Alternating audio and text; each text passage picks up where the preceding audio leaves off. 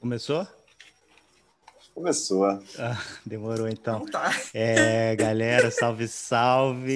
Estamos começando aqui o Vadiagem número 4. Hoje a gente tem uma convidada muito especial que, na verdade, ela é uma amiga nossa, já posso considerar nossa amiga já, porque aceitou o convite do Vadiagem. E é, uma coisa bem é, característica do vadiagem é que a gente valoriza as encruzilhadas, valoriza os encontros é, da rua. E no momento de pandemia a gente não está né, podendo ir para a rua como, como antes da pandemia. E essa convidada, que é a Tati Costa, da Cebosa Livrarias, Cebosa Livros, ela cunhou um termo que eu achei muito interessante, que é as esquinas da net. E foi assim que a gente se conheceu. É, eu vou, estou aqui com meu irmão Tiago. Dá um salve aí, irmão. Salve, salve Alexandre, boa noite. Tati, obrigado aí pela, por ter aceito o nosso convite para esse bate-papo. Seja bem-vinda. E Tati, agora, por favor, vocês, assim. se apresenta aí e faz aí a sua apresentação inicial e aí a gente vai começar esse bate-papo aí, por certo, favor. Vamos lá. É, eu me chamo Tatiana, habito o Rio de Janeiro né, há 39 anos e nos últimos dois anos venho cuidando de um sebo virtual a princípio, né, porque a ideia é pós-pandemia partir para alguma feira livre, porque aqui no Rio não sei na Baixada, né? Mas é difícil você ver pessoas vendendo livros, você vê tudo. É, animais, plantas, enfim, tudo que é possível. E impossível também, né? Porque, enfim, o Rio de Janeiro é, vamos dizer assim, né? Quase tudo que acontece aqui no Rio acaba se expandindo de bom, de mal, de mais ou menos, né? O Rio de Janeiro é uma grande vitrine também, porque já foi capital. Então, tudo é possível. Pô. Uma vez encontraram um cara vendendo um, um burro pintado de zebra. Isso saiu... então, assim, isso é o Rio de Janeiro. Além do mais, eu estudo roteiro, né? de maneira muito didática, assim. Né? Agora que eu consegui uma pessoa para me orientar com mais calma. É, estudei dois anos de jornalismo, mas eu parei. Ciências sociais também dei uma parada. E aí tô aí de livreira agora, né? Porque eu trabalhei duas vezes numa livraria. E aí basicamente o que eu faço hoje é isso, né? Vender livro, estudar muito e escutar também. Escuto bastante. É isso. E aí mais uma coisa, eu sou habitante de Jacarepaguá. E o Alexandre até a gente ele me explicou uma série de coisas, né? Como ele falou, ali um ressurgente indígena e Jacarepaguá é Iacarepaguá. E é interessante porque as pessoas daqui elas não conversam muito sobre o fato de morarem num território indígena. É óbvio que não dá para saber de todos os habitantes de Jacarepaguá. Mas por algum, é, vamos dizer assim, por algum acaso aí do destino, né, ou sincronicidade, como quiserem chamar, alguém foi na minha casa quando eu era pequena e explicou isso. E eu fiquei assim, tipo, falei, cara, não é possível que Jacarepaguá se chama Lagoa do Jacaré Grande, assim, Lagoa do Jacaré, uma coisa assim. Eu falei, cara, não é possível, assim, isso não, isso não, não, não tá fazendo muito sentido, né? Porque e aí eu fiquei, eu desde pequena eu comecei a prestar atenção nas temporadas de chuva, ficava reparando para ver se eu conseguia achar algum indício. E aí eu tenho vem uma lembrança muito forte, assim, que de 89 para 90 existia colônia tem um bairro chamado Colônia aqui em Jacarepaguá, que, te, que tinha um manicômio, né? Que graças a Deus, assim, graças aos deuses foi extinto, foi fechado, né? Hoje tem um hospital e um museu. Era museu Júlio de alguma coisa, é isso? Júlio. Não lembro, Thiago. Eu Mas não acho tenho, que eu a qual minha é. lembrança é muito vaga. E aí, a lembrança que eu tenho é que, assim, por volta das, das 14 horas, entre 14 e 16 horas, eles liberavam os internos para vagar pelas ruas do bairro do Curicica. E olha isso, assim, né? E aí todos os pais, as mães falavam, olha, são os homens do saco. E eu ficava, cara, não é possível, Nossa. assim. Uhum. E aí era assim, era uma coisa trágica, né? As crianças achavam cômico, mas era muito trágico. E como uhum. eu desde criança sempre fui muito dramática, eu tentava perguntar para meus uhum. pais assim, o que, que era aquilo. E aí algumas pessoas deixavam comida, outras águas. Então assim, e a Carepaguá tem muitas é, encruzilhadas, né? As histórias se se encontram. Né? Eu acho que eu nunca li livros assim sobre a história daqui, mas eu tento escutar. Quem, Sim. Se eu puder, um dia eu queria produzir um documentário aqui para saber Nossa, mais. Nossa, assim. a gente estava falando disso do Meia. Eu acho que a, a, era a colônia Juliano Moreira, eu acho, sei lá. Isso, Pode isso ser. mesmo. É. Isso. Eu tenho família em Jacarepaguá, eu lembrava dessa mais ou menos dessa história. Porque, na verdade, a gente, a gente repete a. É meio ancestral as histórias do bairro que a gente conta, né? E a gente estava falando muito sobre o apagamento das histórias que a gente conta, né? A gente não tem uhum. muito a. A gente, a gente fala do Vinícius de Moraes, né? Da Nascimento Silva 107, mas a gente não tem por hábito contar as nossas histórias, né? né? Sim. A gente não tem por hábito contar as nossas histórias. Ah, olha que legal, né?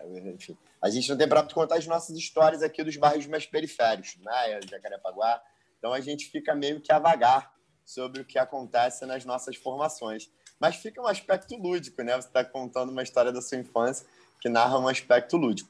Mas, no, mas no final das contas, a gente aqui no MER está tá tentando narrar muito sobre isso, Tati. E a gente queria é, fazer essas construções, essas dinâmicas. Que tem uma narrativa lúdica, mas que tem uma narrativa que tem uma disputa de narrativa também a partir dela, né? E, Sim. E essa disputa de narrativa a gente está tentando se reinventar a partir dela e se reexistir, né? É, o você vê, você no Meyer a gente não sabia há pouco tempo que o João Nogueira era morador do bairro. Muitas pessoas não sabem. Olha. A, o, o, o Rajão, quando esteve aqui no Vadiagem, depois o Cursino podia falar um pouquinho da relação do Vadiagem, da onde a gente quer sair, de qual perspectiva de aderência a gente tem mas o, o, o Rajan estava falando de alguns projetos que ele tem sobre grafite, né?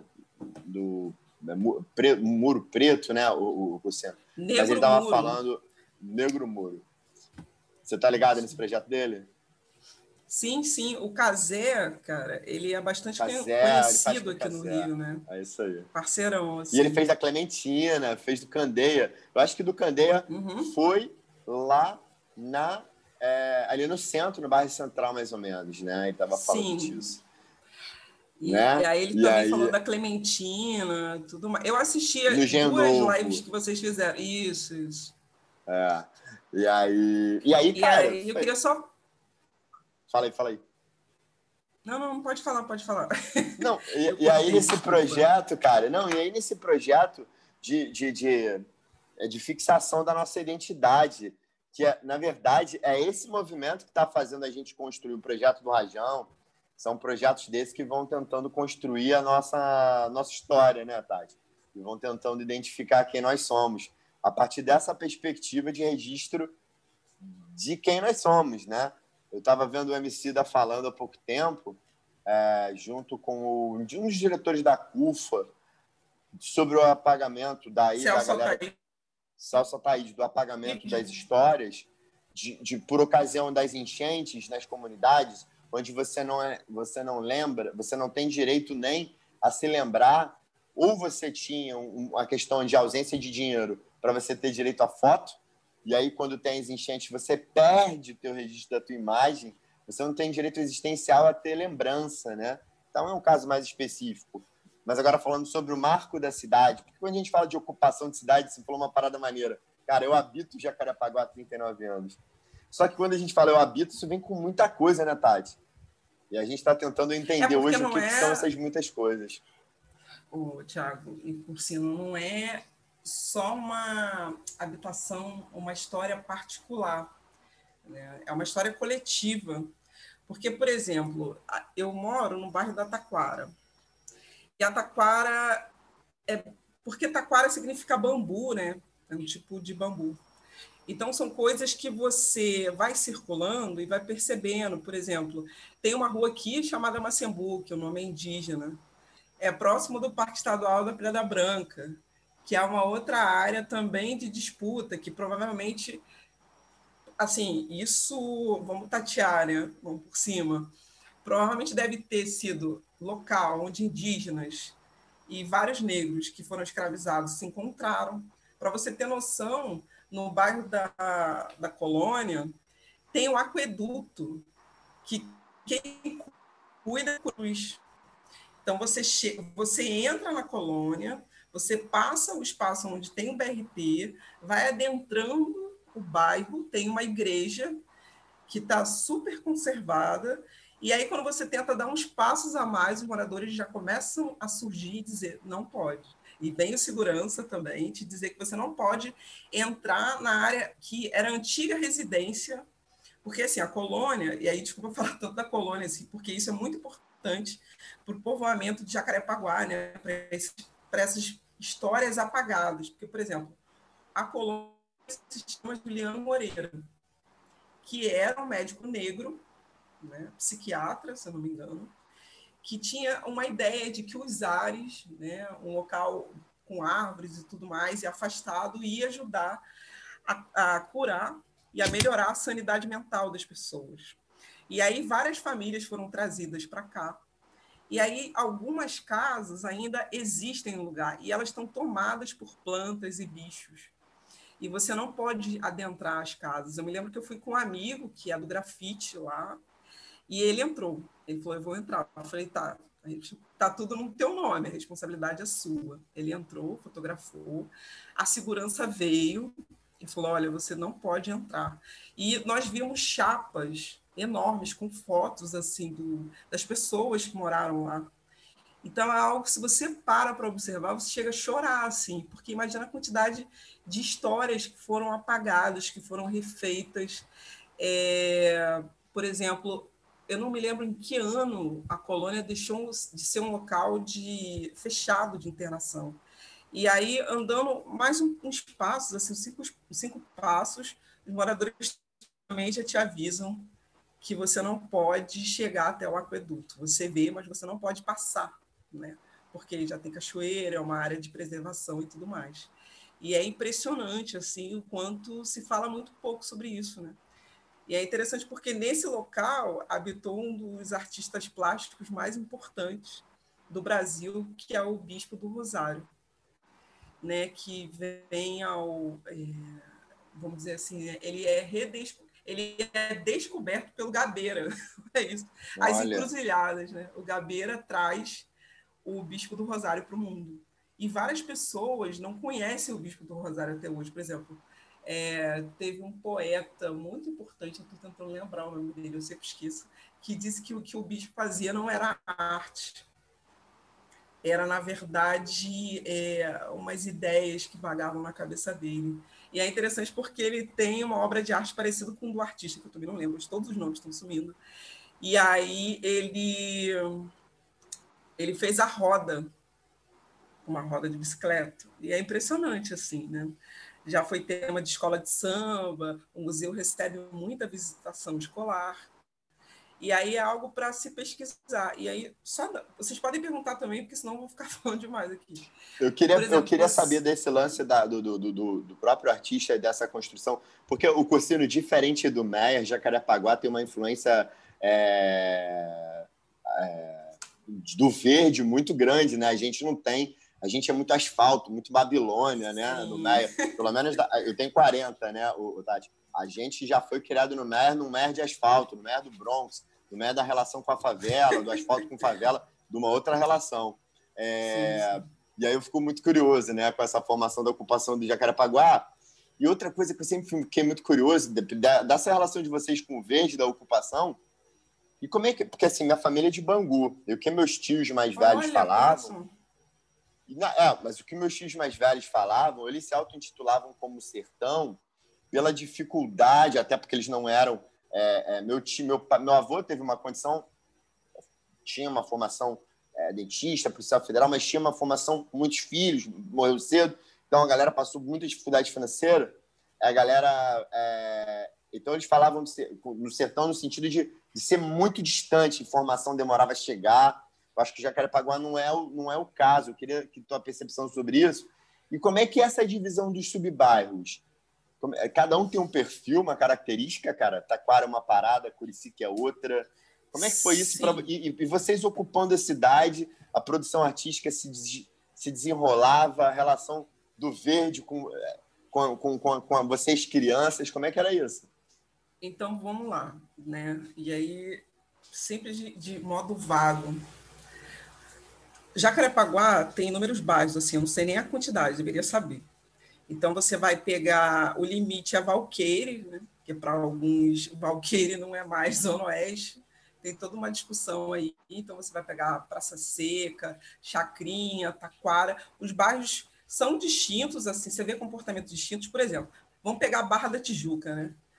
É, a Barra da Tijuca não se sente Zona Oeste, assim. Se você for na região administrativa, é Barra da Tijuca, e você fala, não, mas vocês são Jacarepaguá, vocês são Zona Oeste, assim. Não adianta mudar, vocês estão próximos a Santa Cruz. então, assim, eu me lembro que teve uma, uma época que correu um boato, chegou a sair no jornal, que a Barra da Tijuca queria se separar, se emancipar. E a grande questão era: você, vocês vão se emancipar para onde? Se a mão de obra vem da taquara, vem do tanque, vem em um número menor da freguesia, que a freguesia é a Barra da Tijuca. É considerada a Barra da Tijuca, porque tem mais carros particulares, uma via turna muito mais emancipada. Por exemplo, quando você quando a lona cultural foi fechada na Barra da Tijuca no início dos anos 2000, e lá era uma cena muito forte, por exemplo, você teve bandas como o Dread Lion, você tinha Ponto de Equilíbrio, Geraldo de Azevedo tocando para os playboys da Barra da Tijuca e para a juventude de, dos outros bairros de Jacarepaguá que não conseguiam é, se deslocar, ter o que procurar o que fazer, e eu começaram a ouvir nas rádios, falou, ué, tem um lugar que, que cobra 10 reais, que cobra 5 para assistir Geraldo Azevedo, Baia Rock Boys, então peraí, que é para lá que eu vou. Né? Mesmo, e, por exemplo, tinha essas divisões, assim, tinha um local onde tocava samba, onde tocava forró, tudo de maneira mal ajambrada, vamos dizer assim, para o capital, né? Então a galera improvisava, por exemplo, aqui na Taquara teve uma, uma mecânica que virou um, quase um clube de forró. Isso no, no início 2000. Então, você, o que, o que a gente percebe aqui em Jacarepaguá é que tem muita improvisação. Né? Você vai ter uma reutilização de alguns espaços. Aquilo que é de dia se torna outra coisa à noite. Né? Por exemplo, essa questão, só voltar ao ponto da lona. A freguesia foi o primeiro bairro a receber lona aqui em Jacarepaguá, pós-Barra da Tijuca. E a lona é algo recente. Então, quando, é, surgiu o assunto da lona, foi um fuzuê, uma algazarra, porque as pessoas falam, nossa, agora finalmente tem um lugar para ir em Jacarepaguá. Porque esses lugares eram redescobertos, por exemplo, o Camurim, né, que tem um quilombo, que é recente também, né, essa coisa de ir, de saber que Jacarepaguá tem um quilombo, né, que eu não sei se já recebeu titulação. Por exemplo, no início dos anos 2000, você vai ter a volta da cena da poesia em Jacarepaguá, na Cidade de Deus, trazido pela Viviane Sales, que é socióloga, né, indígena também, aí por cima, outra pessoa para você chamar para o diálogo, é, e por um poeta chamado Wellington. Eles trazem a cena poética para a Cidade de Deus, a recolocam. Né? Então, você tinha saraus uma vez por semana num bar. Quer dizer, aí acho que foram duas gerações de poetas. Eu me lembro de crianças de noite sendo levadas assim por uma avó, por mães, para recitar Vinícius de Moraes na Cidade de Deus. Olha isso, né? Olha é, o quanto de, de história que fica é, vamos dizer assim, que fica escondida, dá impressão assim, ah, vocês são do subúrbio, vocês são periféricos, vocês não produzem. A única obrigação que vocês têm, vocês mal respiram e mal é, conseguem chegar ao local de trabalho. Só que nos intervalos, nas brechas, a vida coexiste, a vida insiste, né? Tem alegrias, tem desejos, tem vontades. Por exemplo, você vai ter é, na Cidade de Deus também a Dona Tuca, que é uma poetisa de mão artista plástica, e mora no casebre na Cidade de Deus. E assim, aí você pensa, cara, não é possível. A mulher tem. Ela deve estar com 92, eu acho. Samba até hoje, faz samba, faz poesia erótica, olha isso. E aí isso faz cair por terra né, a nossa ideia de tratar o outro como objeto de pesquisa, que eu estudei um pouco de ciências sociais, né? E aí dá, dá muito a se pensar. Né? É muito emocionante falar desse tipo de coisa, porque é, é uma história coletiva.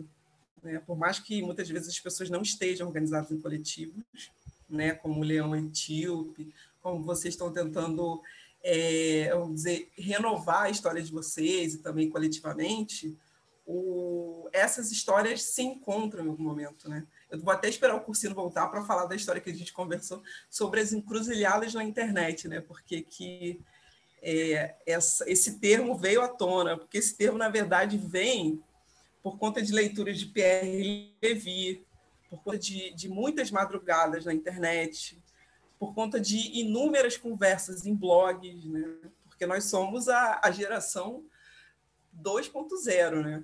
quer dizer, na verdade, 1.0, que teve esse contato com a ARPANET, com tudo mais, e com aquela lentidão que era entrar na internet. Não era possível isso, né? O Mirk, e aí vamos pensar também a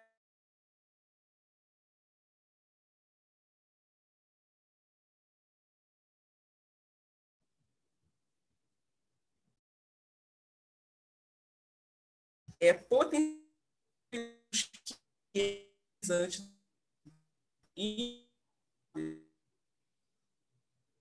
Tá, tá, falhando, Tati, a sua, a sua voz aí.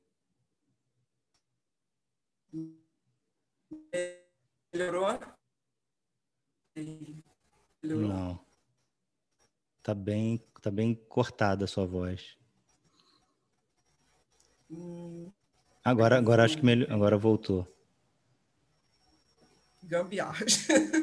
é... E aí que eu estou falando? Peraí, por exemplo, você tem. Você vai pegar. E aí eu vou. Deixa eu pensar em alguns diálogos que eu assisti aqui. Você vai pegar, por exemplo, Leilane Norbert, jornalista da Globo, reacionária, conversando com jovens de favela, abrindo espaço. Você vai ter donas de casa conversando com Lázaro Ramos sobre projetos coletivos. Isso seria inconcebível. Você ter ocupando é, as madrugadas, falando sobre samba duro da Bahia. É assim, é algo que você fala, cara, a internet é um, é um meio fundamental, ele não é um espaço terminal, né?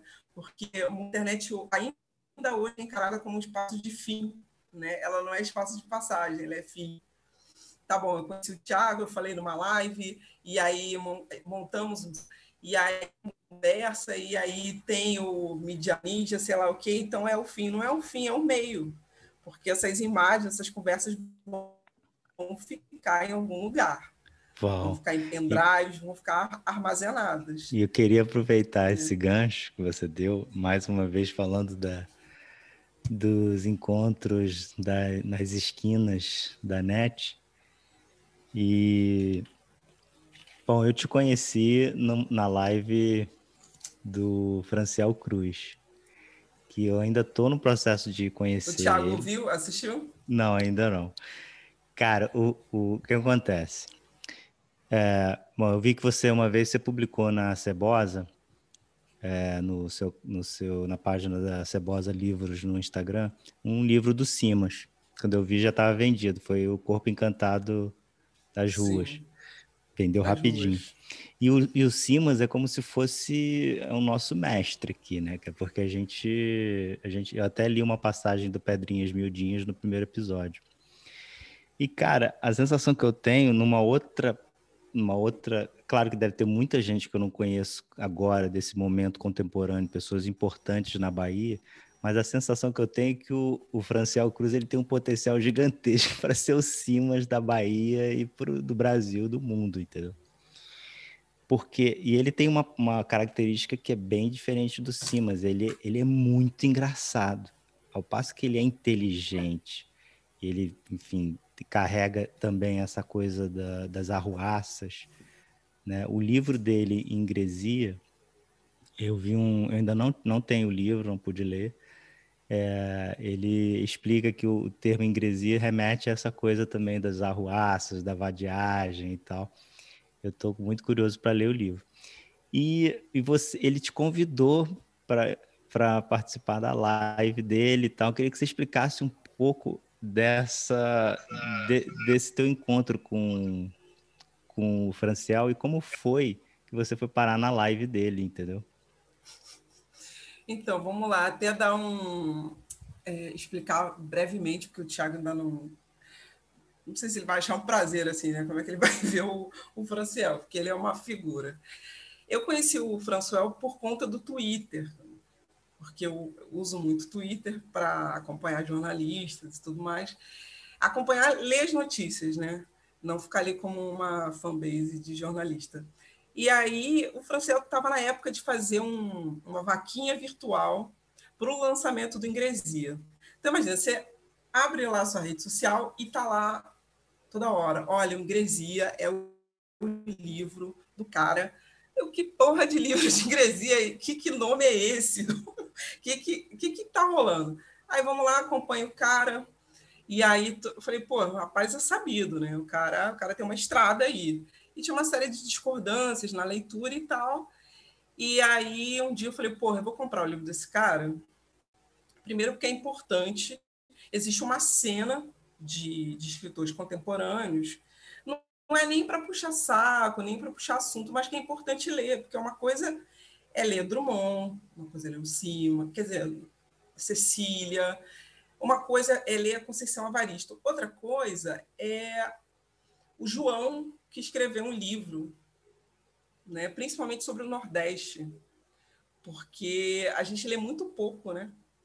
Os sudestinos, como o François diz, a gente tem muitas vezes pouco interesse pelo que se produz no Pará, na Bahia, em Sergipe, a gente tem pouco acesso, você vai nas livrarias, é uma dificuldade. E aí acabei comprando o livro, entrei em contato com ele, ficava conversando, aí acabei comprando vários para dar de presente. Ele falou, porra, o que você está fazendo com esse livro? Falei, cara, estou dando de presente porque é impressionante a sua prosa. E eu li alguns contos, assim, não cheguei a ler tudo, mas é, é algo assim que você fala, cara, essa pessoa não dorme, Assim, espíritos o aconselham a escrever. E ele solta umas expressões, por exemplo, ele dá nome a políticos, a artistas e faz críticas e fala de Gilberto Gil e daqui a pouco está falando do cara que faz batucada na esquina e é um outro conto é, remetendo ao é, Chico Sá. Tem um termo que ele usa no, no livro que é o chicabom do desespero. Olha isso, né? Para falar de uma amiga que não conseguia escrever. Falei, cara, vamos, vamos conversar mais. E aí chegou Covidão aí 2020, né, 2019. Ele abriu, ele falou: "Ó, oh, gente, quem quiser vender, vai ser a live das Candibrinas das feiras, vender o que quiser, fotografia, cachaça, comida, manda um, manda um alô". E aí eu falei: "Bom, vou tomar coragem, mandar um alô, vamos ver o que dá aí". E ele abriu esse espaço, né? Então isso é muito importante assim, esses espaços. E aí, como já tinha é, compra... E é engraçado porque no Twitter eu uso um nome masculino, né? Eu peguei o personagem do filme da o Chicó, né, que é um personagem que eu gosto muito. Eu acho que é, que é isso, né? O espírito da rua, Chicó, é o cara que dá um jeito para sobreviver, né? E aí é, e se vira como pode, vivia inventando histórias. Então eu falei, vamos lá é, utilizar desse nome. E aí a gente foi conversando, cara. Eu acho que já faz uns dois anos também de conversas com o Françoel. E é impressionante a capacidade de análise política, porque ele é jornalista, né? Tem uma, um lastro político, assim, ele se define como anarquista, tiquista, enfim, dá trocentos mil adjetivos, mas tem uma. É quase um guarda-chuva, né? é quase uma entidade, pode-se dizer assim. Eu acho que dá para encarar ele como uma, uma entidade mesmo. cara, por exemplo, ele fez uma live, Tiago, para as mulheres falarem das suas candidaturas, para as mulheres falarem sobre é, em quem iam votar. Olha, cara, olha a potência disso, né? Olha a capacidade de, de, de abrigar, de ser crítico e a internet ela traz um campo espiritual também muito grande que são as encruzilhadas, são as esquinas, né?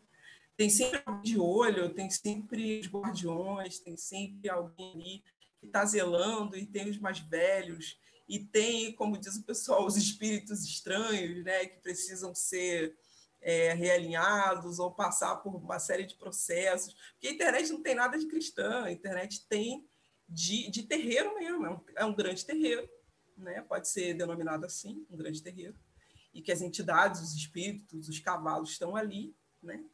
É, tem os padres né, também, eu sempre digo, não é cristão, mas tem os padres ali, tem as pessoas que vão tentar de alguma maneira apaziguar, tem a teologia da libertação também, a gente tem um pouco disso, né? Tem as cajazeiras, que tem uma conhecida que ela fala muito das cajazeiras, né? Que é a galera moralista mesmo, que fica ali policiando a internet.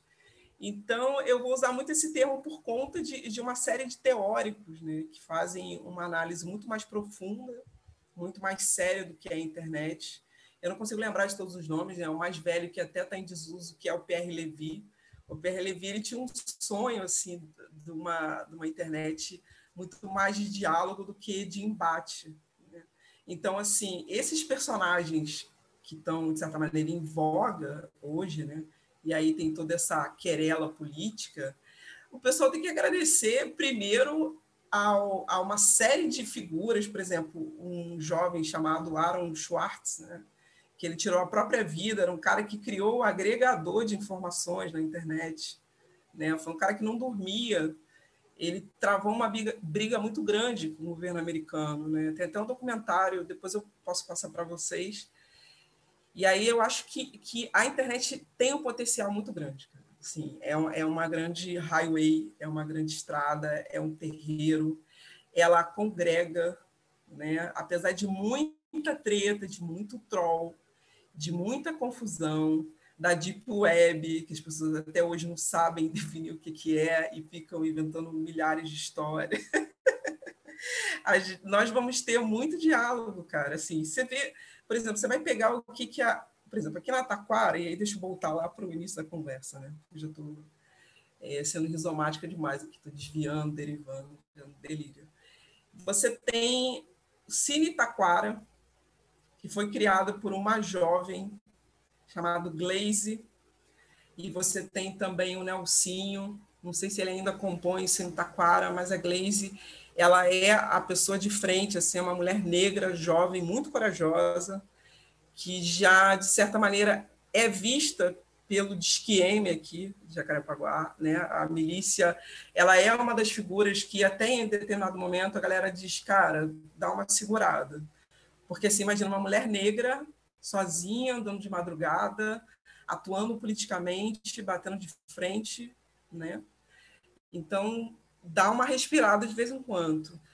Já chegou a ter roda de hip hop, mas isso da estação do BRT, né? Quando o BRT foi construído aqui na Taquara, a Taquara virou um grande deserto. O que de noite tinha banquinha, tinha, enfim, uma série de coisas começou a desaparecer. Então, o Cine Taquara veio como um respiro. Eu já não me lembro nem quantos anos tem o Cine Taquara. Né? O Cine Taquara ele começa a exibir filmes durante a semana, né? finais de semana também. O pessoal panfletava, colava no poste. E aí você, no início, o Cine Taquara começa a encher, depois ele dá uma amenizada, começa a atrair mais os punks, os militantes, aí começa a ter roda de hip hop, que conta a lenda que foi encerrada por conta da interferência da milícia. E aí você vai ter também, o que acontece? Existem várias escolas públicas aqui. Uma escola chamada Brigadeiro. E a Brigadeiro, ela, a gente não sabe o que, que acontece ali, que geram umas figuras que acabam criando atividades culturais. Né? Tem uma série de. Ah, eu não me lembro se a Glaze vem, mas parece que ela teve um contato com pessoas do Brigadeiro, do Brigadeiro Short. Aí você vai ter muita gente que vai fazer atividade cultural. Né? É uma escola que acaba, por exemplo, o Lencinho, que é uma figura muito importante da cena cultural aqui do Rio de Janeiro, né? E por muitos anos ele circulou um jornal, né? Que cara, todos os nomes estão sumindo hoje, mas eu acho que é isso, era escracho do, do regaço. Era um fanzine, olha isso, que circulava aqui por Jacarepaguá né? E atingir um pouco uma juventude que estava ali entre ah, vou fazer vestibular, não vou, o que, que eu faço? Né? Então, Jacarepaguá tem uma série de, de, vamos dizer assim, é uma montanha russa né? de, de temporadas assim. Você vai ter o Cine Taquara, aí você teve a Lona na Barra da Tijuca, você vai ter a cena de poesia na Cidade de Deus, e aí a Lona na Freguesia, que já teve seus ápices, hoje está bem devagar, muito devagar. Não se sabe o que acontece, parece que tem uma cabeça de burro enterrado lá que atravancou. Mas, Tati, dos bairros periféricos, eu tô com dois aqui. Dos bairros periféricos, cara, Jacarepaguá é um dos melhores cenários, né? De aparelhamento Olha, cultural, cara, você eu, né, se você for analisar, cara, até Tijuca mesmo não consegue produzir tanta coisa como Jacarepaguá. Sim. Né? Não produz, né, Cocino? Se tu analisar aqui, cara, Meia, Tijuca, por mais que você salve, é, salde Madureira com, com Jongo, Sim. com, é, com Portel, Viaduto, a tradição. Cara, até com Tem Tudo mesmo, né, cara?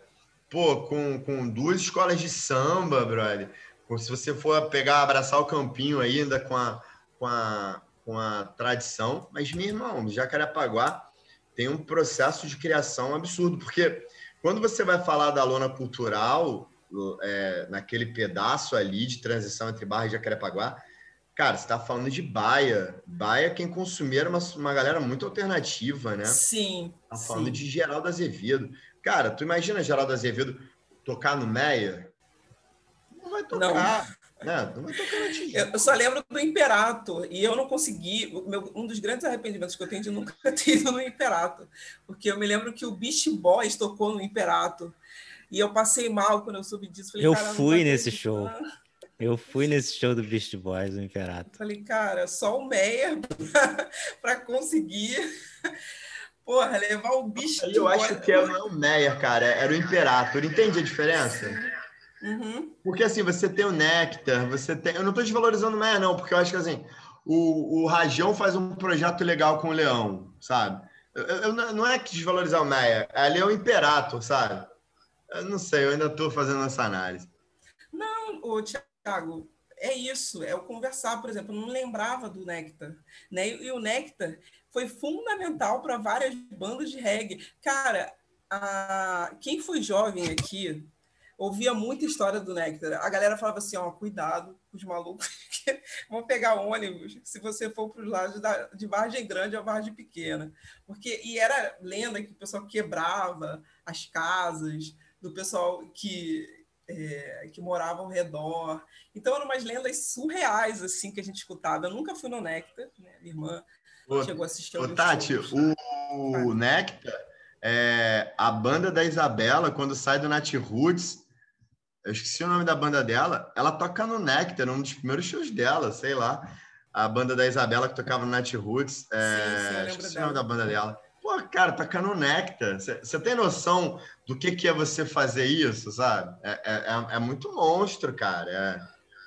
E aí, só falando uma coisa, não é nem rinha de bairros, não. É só para mostrar como é que é, as, as zonas né, se conectam. Porque, por exemplo, vamos lá a história do sebo aí, que o Cursino falou que eu fui comentar da cebosa. Aqui em Jacarepaguá, até onde eu lembro, fora de shopping, você não tinha livraria. Eu não sei. Ah, é?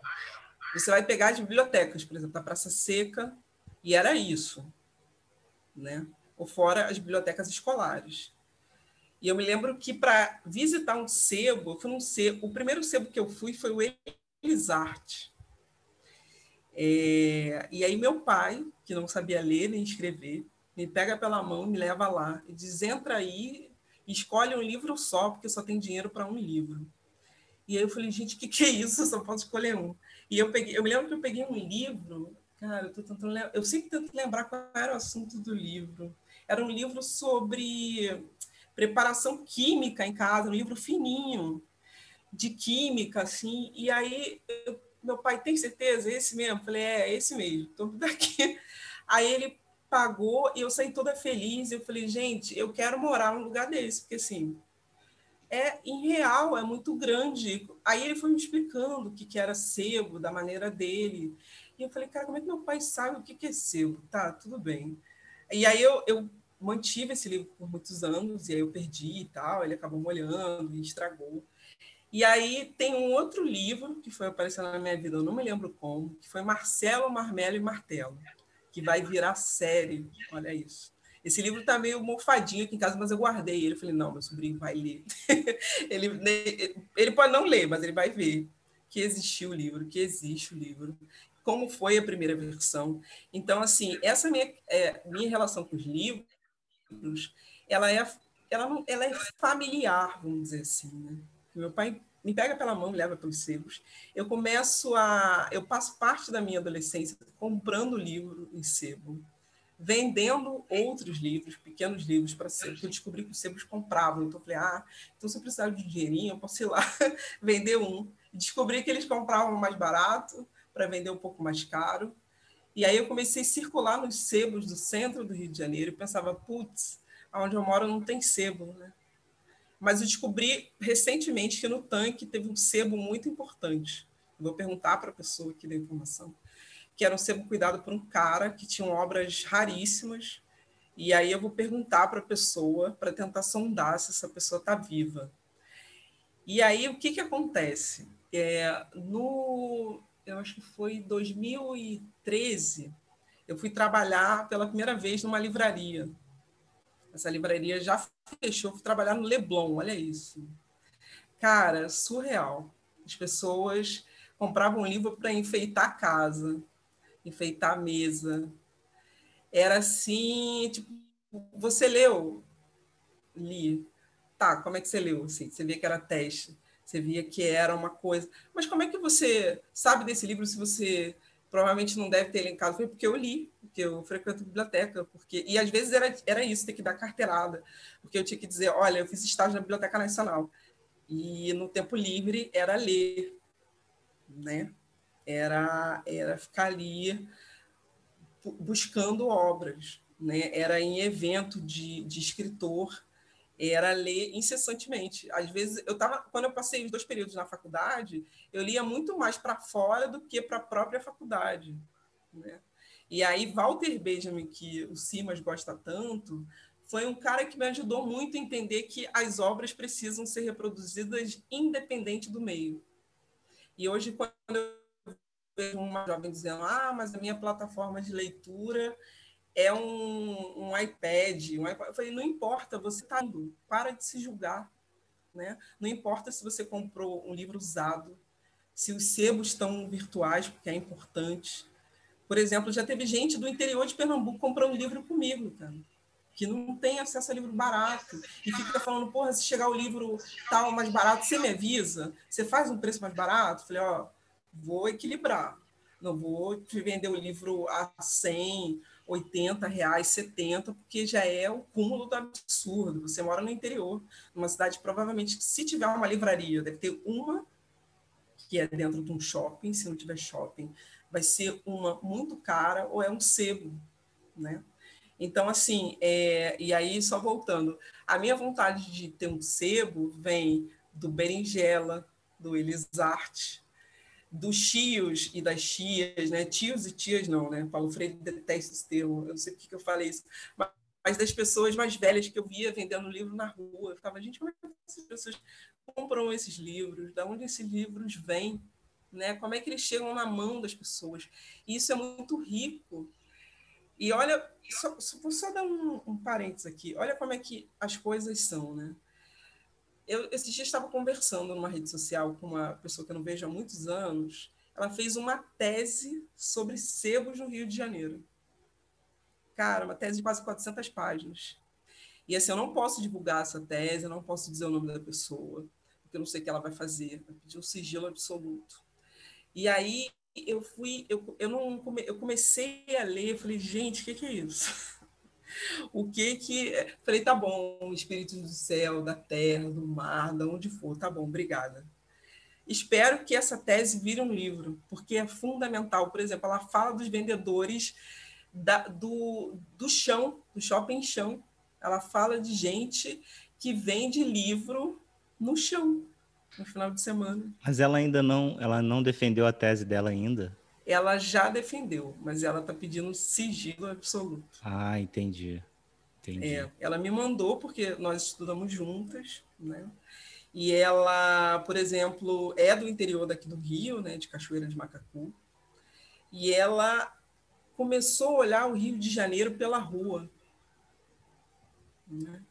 São as ruas, ela sai, ela, ela tirou o olhar do espaço privado e foi para o público ela foi olhar as pessoas que são as pedrinhas miudinhas, ela foi olhar para o que a elite chama de irracionalidade. Né? Porque, assim, de certa maneira, a gente sabe que é, o povo também, nós que somos, que somos o povo, a gente tem um lado justiceiro, a gente tem um lado assim que quer as coisas de maneira, né? Ninguém é santo na história. François fala muito isso, ninguém é inocente na história. Mas é importante olhar para essas pessoas, para nos olharmos, porque nós somos anônimos. Nós estamos nos tempos. Né? As ruas têm uma dimensão que, às vezes, o nosso olhar não alcança. Por exemplo, você vai na Baixada, vou pegar Caxias, né? eu conheço muito pouco, eu conheci a turma, vamos dizer assim, que assistiu Baia né? no início dos anos 2000, em Caxias. Por exemplo, você vai ouvir o pessoal falando sobre Tenório, e de repente alguém fala, ó, oh, tem um cineclube chamado Mate Coangu, que foi por conta da mulher que criou a merenda escolar. Pensou a merenda escolar pela primeira vez na América Latina. E aí você fala, gente, como é que essas coisas se conversam? Né? Como é que é, você vai dizer que quem manda na rua, né? Tem um, um o pessoal lá de São Paulo, ligado ao grafite, à arte urbana, vira e mexe cola um cartaz. Quem é que manda na rua, né? Existem vários mandatários, né? Que não têm títulos, mas quem manda? Né? Ô, Tati, deixa eu te perguntar uma coisa. Eu sei que o Cursino tem uma pergunta engatilhada importante para fazer, mas antes dessa questão, como é que. Uma coisa que eu quero perguntar, eu queria ver dois olhares seus. Primeiro, como é que você vê tem uma livraria super bonita, bonitinha em Botafogo, que ela é mantida ah, muito mais. Eu acho que ela é Voluntários, do lado do, de um daqueles cinemas dele. Eu sempre troco qual é o cinema. É, um dos dois cinemas ali que tem na Voluntários. E aí aquela, possivelmente aquela livraria, ela é mantida muito mais pelo, pela, pela uma ideia de, de existir aquela livraria no bairro para você ter uma noção, não existe livraria no Meia, tá? Há cinco anos atrás, é, fizeram uma livraria no Meia e morreu. O último sebo do Meyer que existia ali perto da Manuela Barbosa, por ali, morreu, Costino, não sei se você sabe, morreu há alguns anos. É... Não existe nenhuma livraria no Meyer. É... A Leonardo da Vinci tenta sobreviver, a Berinjela tenta sobreviver lá no centro. É... A Amazon vem varrendo o mercado. Como é que você ah, fechou uma outra do centro que era no Passo Imperial, virou restaurante? Esqueci o nome dela. É, Arlequim, Arlequim. Como é que você vê, Tati, a sobrevivência de todas elas é, com os preços praticados pela, pela internet? É essa ideia que vem, o, a ideia do sebo na internet, para a gente baratear preço, a sobrevivência delas? Essa é uma das perguntas que eu queria te fazer, mas guarda ela para responder depois, porque antes eu queria te fazer uma outra pergunta. Você falou de Jacarepaguá sobre uma forma de ocupação. A gente tem um olhar crítico do Meia que o Meia não é feito para a gente interagir na rua, ou seja, não é feito para uma ocupação para uma ocupação pública onde a gente possa interagir. Como é que você vê Jacarepaguá? A galera é, é um bairro onde a gente pode se encontrar na rua, a gente pode interagir na rua, tem praça pública para a gente interagir. Onde são os encontros em Jacarepaguá de modo geral?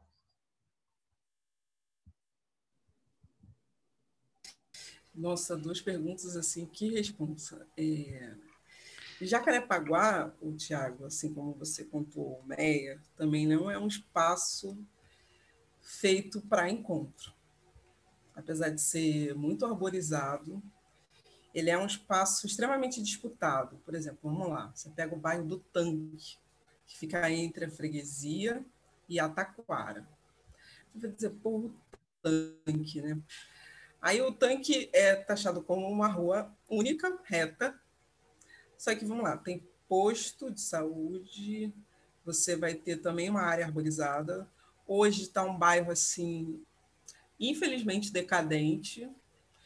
Por exemplo, tem uma escola de samba, que era o antigo Bafo da Onça, né? Olha isso. Que é uma escola que é Renascer de Jacarepaguá, era o Bafo da Onça. E era um nome maravilhoso, né? Virou Renascer de Jacarepaguá. Nossa, que triste. Sério mesmo. Não estou falando isso de maneira, ai, nossa, de frescura, não. Porque, assim, era maravilhoso isso. Falei, gente, isso é uma galhofa total, o Bafo da Onça.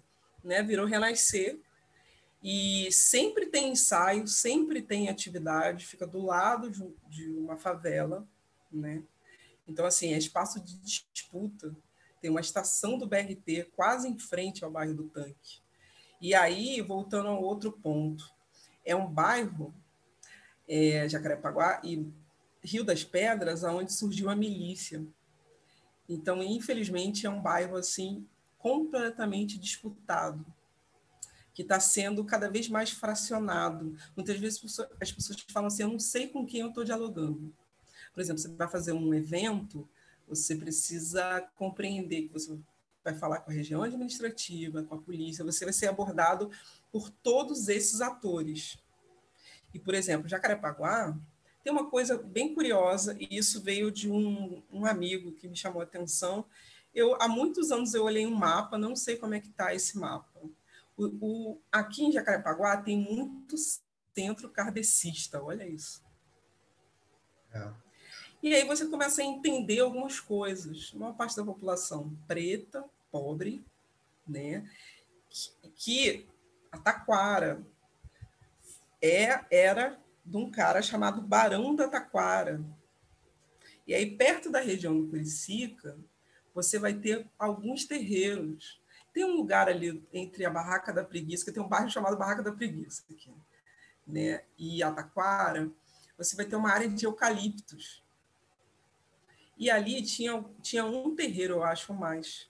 Você ouviu umas histórias incríveis ali, de pessoas que ouviam dizendo que ouviam barulho de correntes, ouviam os barulhos. Então, às vezes eu ficava curiosa quando era pequena, dizer, gente.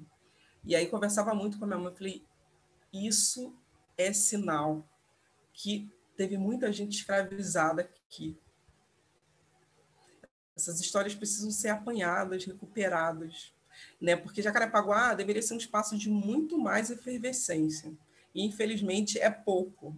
Muitas vezes a, a ocupação, por exemplo, acontece porque grupo de capoeirista para numa esquina e faz uma roda, mas não tem uma ele não foi feito para ser para ser ocupado constantemente. O que acontece são coisas, movimentos que irrompem. Você vê pessoas que de repente resolvem fazer alguma coisa. E aí fica um bar que abre e aí funciona até mais tarde. Infelizmente, o BRT ele é, ressecou um pouco. Por exemplo, no início dos anos 2000, você tinha uma cena de rock aqui. Olha isso, tinha um espaço, dois espaços que skatistas frequentavam, né? E que o pessoal mais velho temia, assim, porque era, imagina, domingo você via uns caras de skate super cangibrinados, a galera tomava tudo, usava tudo, legalize, se sentava, tinha um McDonald's, era o point, né, o McDonald's. O pessoal ficava desesperado, gente, o que, que é isso? Durante a semana a gente não vê esses jovens assim. Então, a, a natureza, talvez, do bairro de Jacarepaguá não foi feita para a ocupação do espaço público. Só que há uma vamos dizer assim, ah, isso, irrompe em alguns momentos, as pessoas vão lá e ocupam, é, não vou usar a palavra desordenado, porque ela é horrível, mas as pessoas vão se juntando e fazem algumas coisas. Às vezes elas... Isso, boa palavra. Por exemplo, você vai ter, é, hoje muito pouco, alguns blocos, né? Mas muito na freguesia, a freguesia fica tomada no carnaval, tomada. É impressionante né? Tem uma banda, fecha a rua. Antigamente tinha na Praça Seca, mas a Praça Seca, olha isso, a Praça Seca chegou a ter um cinema. O cinema virou Igreja Universal. Tinha uma praça que era algo assim. Você falava, gente, tudo acontece. E hoje não dá. Hoje está tomado. Hoje você tem um espaço DILA, né, onde acontecem alguns cursos, onde eles liberam para quem quiser fazer algumas reuniões mas você vê um bairro assim que tá que ficou cristão, que as pessoas é, elas estão muito mais no âmbito privado, né? Elas estão, eu não sei se envergonhadas, mas elas ficaram carolas mesmo. Jacarepaguá foi se tornando um bairro é, muito mais privado. E você começa a ver grades. Eu acho que não é só de Jacarepaguá, né? Isso é uma, uma, uma constante, assim, vamos dizer, do final dos anos 90 para cá. Então você vai ter um maior policiamento, você vai ter o guardinha da esquina, né? dizendo, olha, não pode fazer isso, não pode fazer aquilo. Mas, por exemplo, vai na feira, nas feiras livres. Você vai falar assim, gente, é outra coisa. Né? A Feira Livre da Taquara, assim. Chegar lá por volta das sete, você vai ver de tudo, você vai ouvir de tudo. Se botar o microfone ali, você vai falar, não é possível que as pessoas estão fazendo esse tipo de coisa. Mas estão. E aí você vai saber que tem festa, você vai saber aonde tem feijoada para o dia de São Jorge. Aí você, por exemplo, você vai saber que uma carreata de São Jorge passa em frente à igreja messiânica e sauda e para para saudar. E você fala, gente, não é possível que, que essas coisas estão é, se esbarrando, né? Mas é, a vida insiste, insiste muito. Tati, né? aproveitando que você falou das feiras livres, bom, você falou de tanta coisa aí interessante. Você falou de Walter Benjamin. Galera, procurem sobre o conceito de, da história. É, foi recentemente relançado no Brasil com a, um trabalho de um professor da Unicamp, que agora eu não vou lembrar, professor de história da Unicamp. É, esse livro é sensacional, não é à toa que o, o filho do Simas se chama Benjamin, né? E é em homenagem a Walter Benjamin. Uh, você falou de Paulo Freire, galera, é, vamos reler Pedagogia do Oprimido. Você falou de Pierre Levy, que é, é, um, é um filósofo, é, é o otimista, né? Ele via antes da internet ser, ser tomada pelos, pelas redes sociais e pelo, por esses monopólios de, de manipulação né, dos nossos desejos e, e desejos de consumo e por aí vai. É, ele falava bastante né, dessa ideia de democratização da, no cyberespaço e tal. É sensacional, assim, tudo que você está trazendo, assim, eu só estou fazendo um, um, resumo rápido, tem muita coisa aí é, que você traz.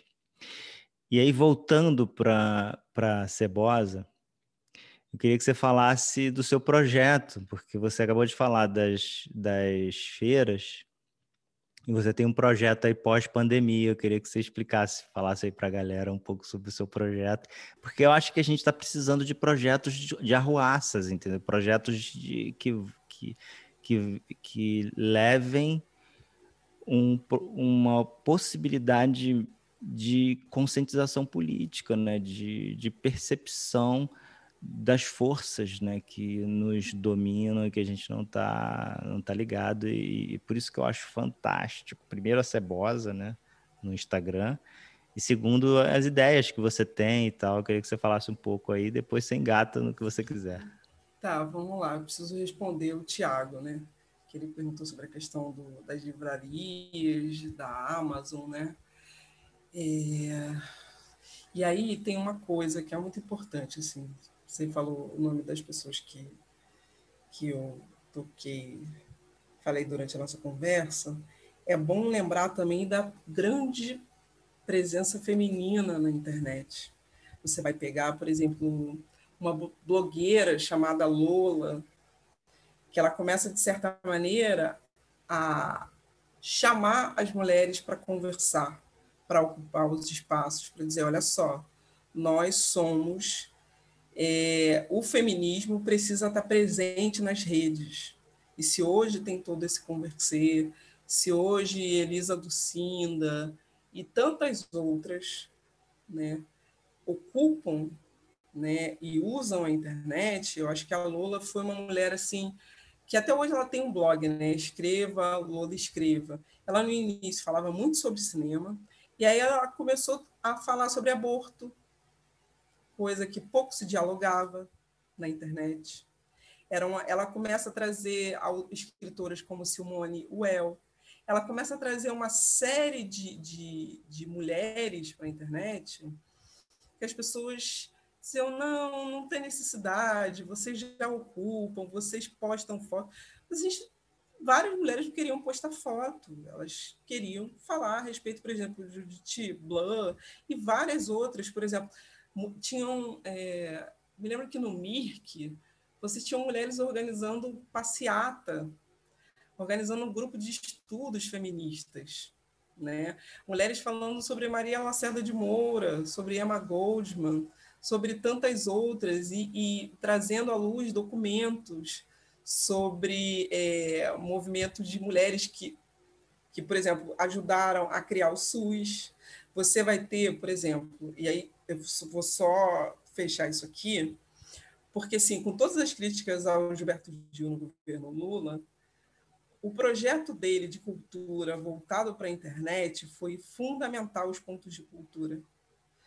Levou, por exemplo, eu fiz uma, eu trabalhei para o projeto Pontos de Cultura, cara, fui para cada rincão aqui do Brasil, foi absurda a quantidade de, de, de, pessoas que foram atingidas, de mulheres que começaram a gravar, começaram a dizer não, eu vou eu vou começar a falar na internet, eu vou começar a estudar esse negócio de internet, eu vou passar a deixar de ter medo, eu vou passar a produzir, a filmar, né? Se hoje a gente está tendo uma teve uma mudança na produção audiovisual, é bom lembrar do ponto de cultura. Ele tinha uma ideia do GESAC, cara, de botar a internet pela rede, por antenas. A gente ficava doido, porque a gente falava, cara, ele tá, tá fritado, tá fritado no Adson. Mas a coisa tá aí, né? O cara foi visionário nesse sentido. E aí, voltando lá à pergunta do, do Tiago. Tiago, eu vou começar a te responder por uma por uma história de uma editora chamada Elefante, é uma editora de São Paulo, foi criada por um cara chamado Tadeu. E eles lançaram um livro chamado Contra a Amazon. Olha, olha isso. Eu não li ainda, não consegui adquirir o livro. E aí o livro trouxe uma inquietação, assim, por um nicho. Que porra é essa de contra a Amazon, cara? A gente compra de livro a sabor e pó na cara da Amazon. Porra, não tem como disputar com esses caras. Do Jeff Bezos, não tem como. Ele criou uma, uma né? Ele criou um marketplace tentacular, né? Que não tenha... É muito difícil você encontrar alguém que não compre na Amazon, que não tenha comprado. E aí qual é o, um dos grandes pontos? Assim, isso é uma, uma reflexão particular que eu vejo.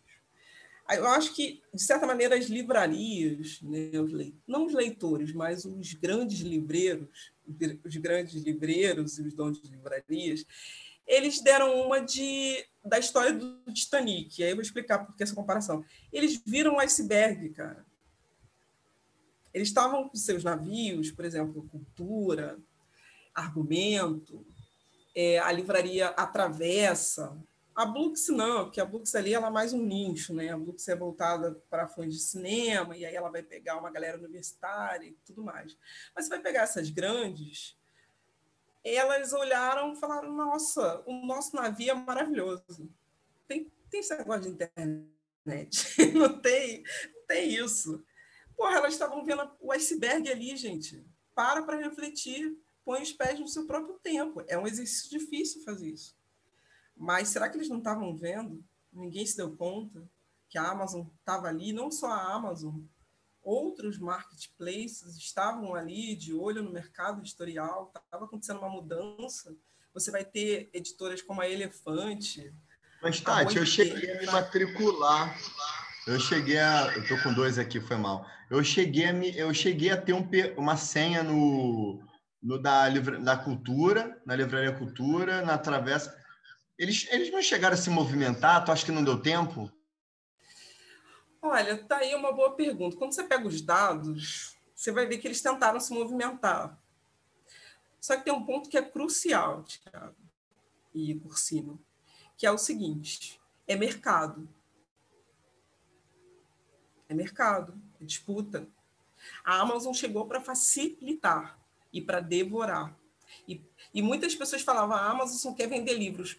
Lê do engano, engano total. A Amazon não chegou para vender livros ela só para vender livros, ela chegou para dizer, olha só, se, vamos ter um olhar mais assim, hoje tem uma série de denúncias, né, de exploração, é, que eles passaram por cima de lei, tra, leis trabalhistas, traba, vários trabalhadores e trabalhadoras da Amazon fizeram denúncias gravíssimas, sabe, gravíssimas, né? Eles parecem um palumpa. Se você pegar a fantástica fábrica de chocolate e colar com a história da Amazon, é isso. É transformaram os trabalhadores em palumpas, fizeram toda uma fachada. É óbvio, claro, está ali o mercado. Mas, assim, as livrarias tentaram se movimentar, mas elas estavam a 10 passos. A Amazon estava na frente. E tem uma outra coisa. É bom lembrar que as livrarias, é porque eu não tenho dados mais sólidos sobre isso, elas se esqueceram de serem espaços de convivência elas se esqueceram, talvez, algumas, de se integrarem à cidade. Porque cidades. Não... Cara, as cidades, as cidades estão aí. Nós nos mexemos na cidade. O Brasil, infelizmente, não é um país de leitores, as pessoas leem, mas elas. Não, o livro não é a, o, o objeto principal. E assim, muitas pessoas querem ler, muitas, não são poucas. É só lembrar do gibi, o quanto o gibi vendeu aqui no Brasil, o quanto Maurício de Souza, né, vamos dizer assim, montou a sua fortuna através de, de alguns personagens. É só, é só lembrar das bancas de jornal. As pessoas, de alguma maneira, elas querem ler. Elas, muitas vezes, não querem ser orientadas do que ler. Elas querem poder chegar no livro. E, muitas vezes, elas não têm como, porque é trabalho, é preocupação com sustentação, é o, o, o fantasma e a presença da violência. Que, imagina, né? Uma, uma mulher tem um filho, ou tem uma mãe, ou tem um parente. É livro ou comida? Né? É, o livro, ele não é só, sabe, essa coisa? Ah, é um papel, é um é sagrado. Não, isso aqui não é sagrado, isso aqui ó, pode ser dobrado, pode ser aberto, pode ser riscado. Você pode botar debaixo das axilas, pode botar por dentro da calça e levar. É desacralizar o livro, sabe? Sabe? É emprestar, é dobrar, é dizer, olha, pode fazer orelha, se for seu. Se você for numa biblioteca, tem regras lá, né?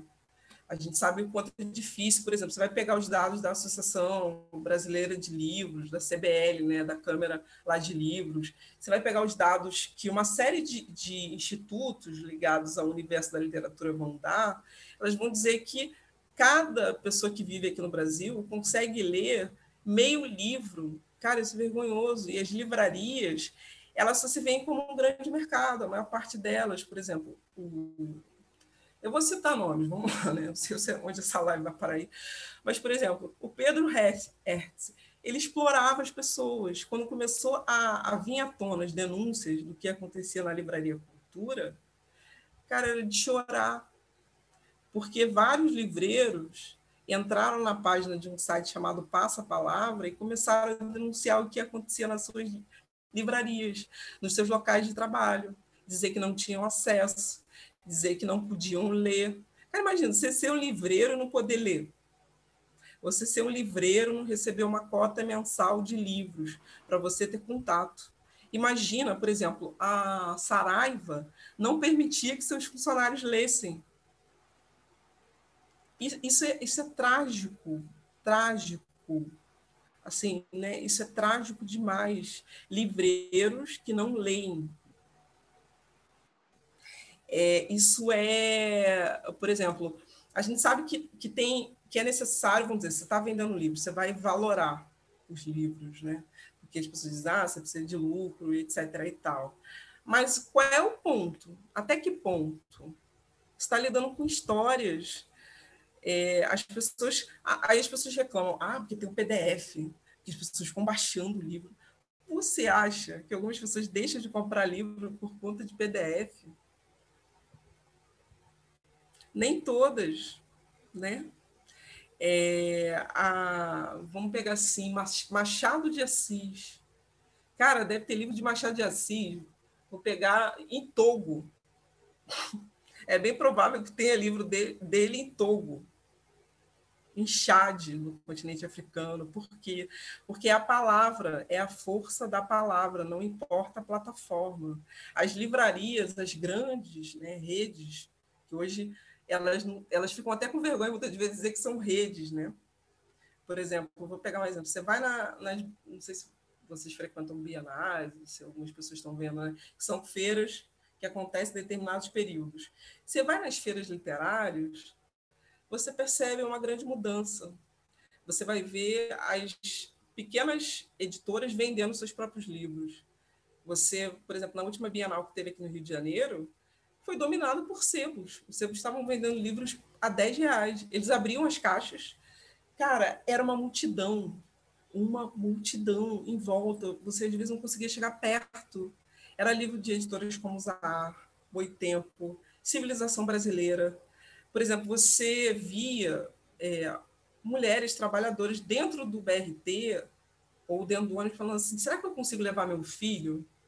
O que, será que tem lá? é espaço para ele. Claro que isso, é, talvez eu esteja sendo muito utópica, né? sonhando demais, mas é preciso uma, uma leitura mais afinada, um olhar mais atento. O que as pessoas leem, por exemplo, há uma grande reclamação que as pessoas leem muito a Bíblia, né? As pesquisas apontam que um dos livros mais lidos no Brasil é, é, é a Bíblia. É óbvio, ele é distribuído gratuitamente por algumas igrejas seja católica ou as, ou as vertentes é, cristã, cristã não, é, protestante. É óbvio, porque eles dão movimento à palavra. Está ali, está dizendo que é a vida. Aí eu pego o livro, sei lá, vou pegar Entre Atos da Virginia Woolf e vou pegar Soteropolitanos, que são de autores contemporâneos. Cara, as pessoas vão falar assim: por que, que eu vou ler isso? Para quê? E aí, como é que se conversa? Mas, ao mesmo tempo, você sai ali no metrô da Carioca, você vê a quantidade de livros que são vendidos. Aí você vê, de repente, uma senhorinha, um senhorzinho levando um livro sobre fotografia. Você fala, por que ele está comprando isso? Para quê? Tem algum interesse. Mas será que as livrarias, e aí voltando, hoje elas estão tentando se movimentar em direção ao o que era antigamente, espaços de convivência, não é só espaços de venda. Por exemplo, eu trabalhei na Argumento da Barra, né? é, até início desse ano. Cara, eles estavam tentando se, se mexer de tudo quanto era jeito. Aí você conversava com pessoas, por exemplo, da Travessa, de outras livrarias, eles agora querem tornar esses espaços de convivência agora. Agora vai ter que comer muito feijão com arroz. E você acha que, que é, é, é, isso que a Folha Seca faz e ela continua fazendo, faz bem? Boa. É, ó, Folha Seca, Da Vinci, apesar de estar sobrevivendo, voltou como uma fênix. Impressionante. Eu entrei lá falei, cara, isso aqui não era aquela sala fechada, escura. Os caras limparam totalmente, transformaram num. É, parece uma padoquinha, como diz o pessoal de São Paulo, parece uma padoca, parece uma, um, um, um espaço que você pode sentar e ninguém fica te perseguindo. É, ninguém vem te é. abordar para dizer o que, você está fazendo aqui. Cara, mas a Folha Seca, é, a berinjela é aquela parada cheia de livro para caramba, é, mas o Folha exemplo, Seca... Mas, é assim, o bar, a, né? A Folha Seca é o bar. Cara, a Folha Seca eu vi o Trajano, vi o Simas ali tomando um vinho, eu, eu fui no lançamento do livro do Trajano, José Trajano. Caraca, eu vi ali o Trajano ali fora, pedi para ele assinar meu livro. Simas ali dentro, aí comprei um livro do Simas, comprei do Trajano. Aí fui Trajano amarradão, ele veio de São Paulo, né? Amarradão, tava rolando um samba, ele tomando ali, uma, acho que ele tá tomando um vinho. A galera ali também na feijoada. Cara, aquilo ali parecia ser muito Rio de Janeiro. E aí, e a Folha Seca é muito pequenininha, né, cara? Então, você precisa usar aquele espaço de fora. E eu acho que é o que a Tati está falando, aquela convivência ali, né? E aquilo ali não parece forçado. Né? Aquilo ali é muito natural. Por exemplo, você vai ter. Boa lembrança, por cima, não lembrei da folha seca. A folha seca é um ponto que a gente pode chamar de resistência, né, cara? Porque fica no meio de uma, de uma área nobre ali do centro, perto da Bolsa de Valores, próximo a uma igreja, numa área onde tem muito barulho. Cheio de bar, vêm, né? Cheio de bar eu fico, cara, que porra é essa? O que, que, que a Folha Seca fez? Eu falei, não é possível, os caras fizeram um pacto. Os caras chamaram, sei lá o que os caras fizeram, o que, que o pessoal fez, que a Folha Seca consegue sobreviver muito mais do que sobreviver, ela trabalha com festa. Por exemplo, você estava falando do, do Meyer, você tem um sebo lá no Meyer que se chama Belle Époque, e é o Ivan, que eu não o conheço pessoalmente, mas a gente tem dialogado, que tem feito estripulias, é impressionante. O Ivan que tem uma, um deslocamento, ele leva, ele se desloca, eu, acho que o Rajão falou dele. Sim, é impressionante. Ele então, dialoga é ele. numa sinceridade, numa profundidade com as pessoas, que você fala, cara, porra, esse maluco tem 10 vidas. Né? Ele tá ali, é o livreiro tópico né? É, é, o famoso livreiro que, que senta mesmo, que abre, que conhece, que conversa. Cara, eu acho que é, é, o, é o, cara que é mesmo, o que, que tu está precisando para tua vida agora? Deixa eu entender você. Ah, Brad, dá uma lida nisso aqui. Esse é, o, é, esse é o teu momento de vida. Eu acho que você está precisando ler isso aqui, né? Pô, é, é, isso que você vai receber de um livreiro, né? Não é um cara que vai ficar numa situação passiva para deixa eu passar o seu código de barras aqui. Pô, isso não tem nada a ver, né? Por exemplo, você vai. Eu, é eu fui para outro lugar aqui, por exemplo, Acari. Acari Coelho Neto. É... Tem um personagem lá em Acari, que é o Delay. Cara, ele comprou parte dos livros dele e uma geração ali com os livros vendidos no chão. Aquela feira de Acari, muitos livros são vendidos ali. É, eu já ouvi pessoas assim, um cara uma vez falou, porra, eu agradeço as minhas leituras à Feira de Acari, à Feira do Rolo. Olha isso. Né? E as pessoas falam, não, porque a Feira de Acari, não sei o quê, blá, blá, blá. Você fala, tá, tem todos aqueles embrólios, as histórias, etc e tal, mas livros, aonde é que eles circulam?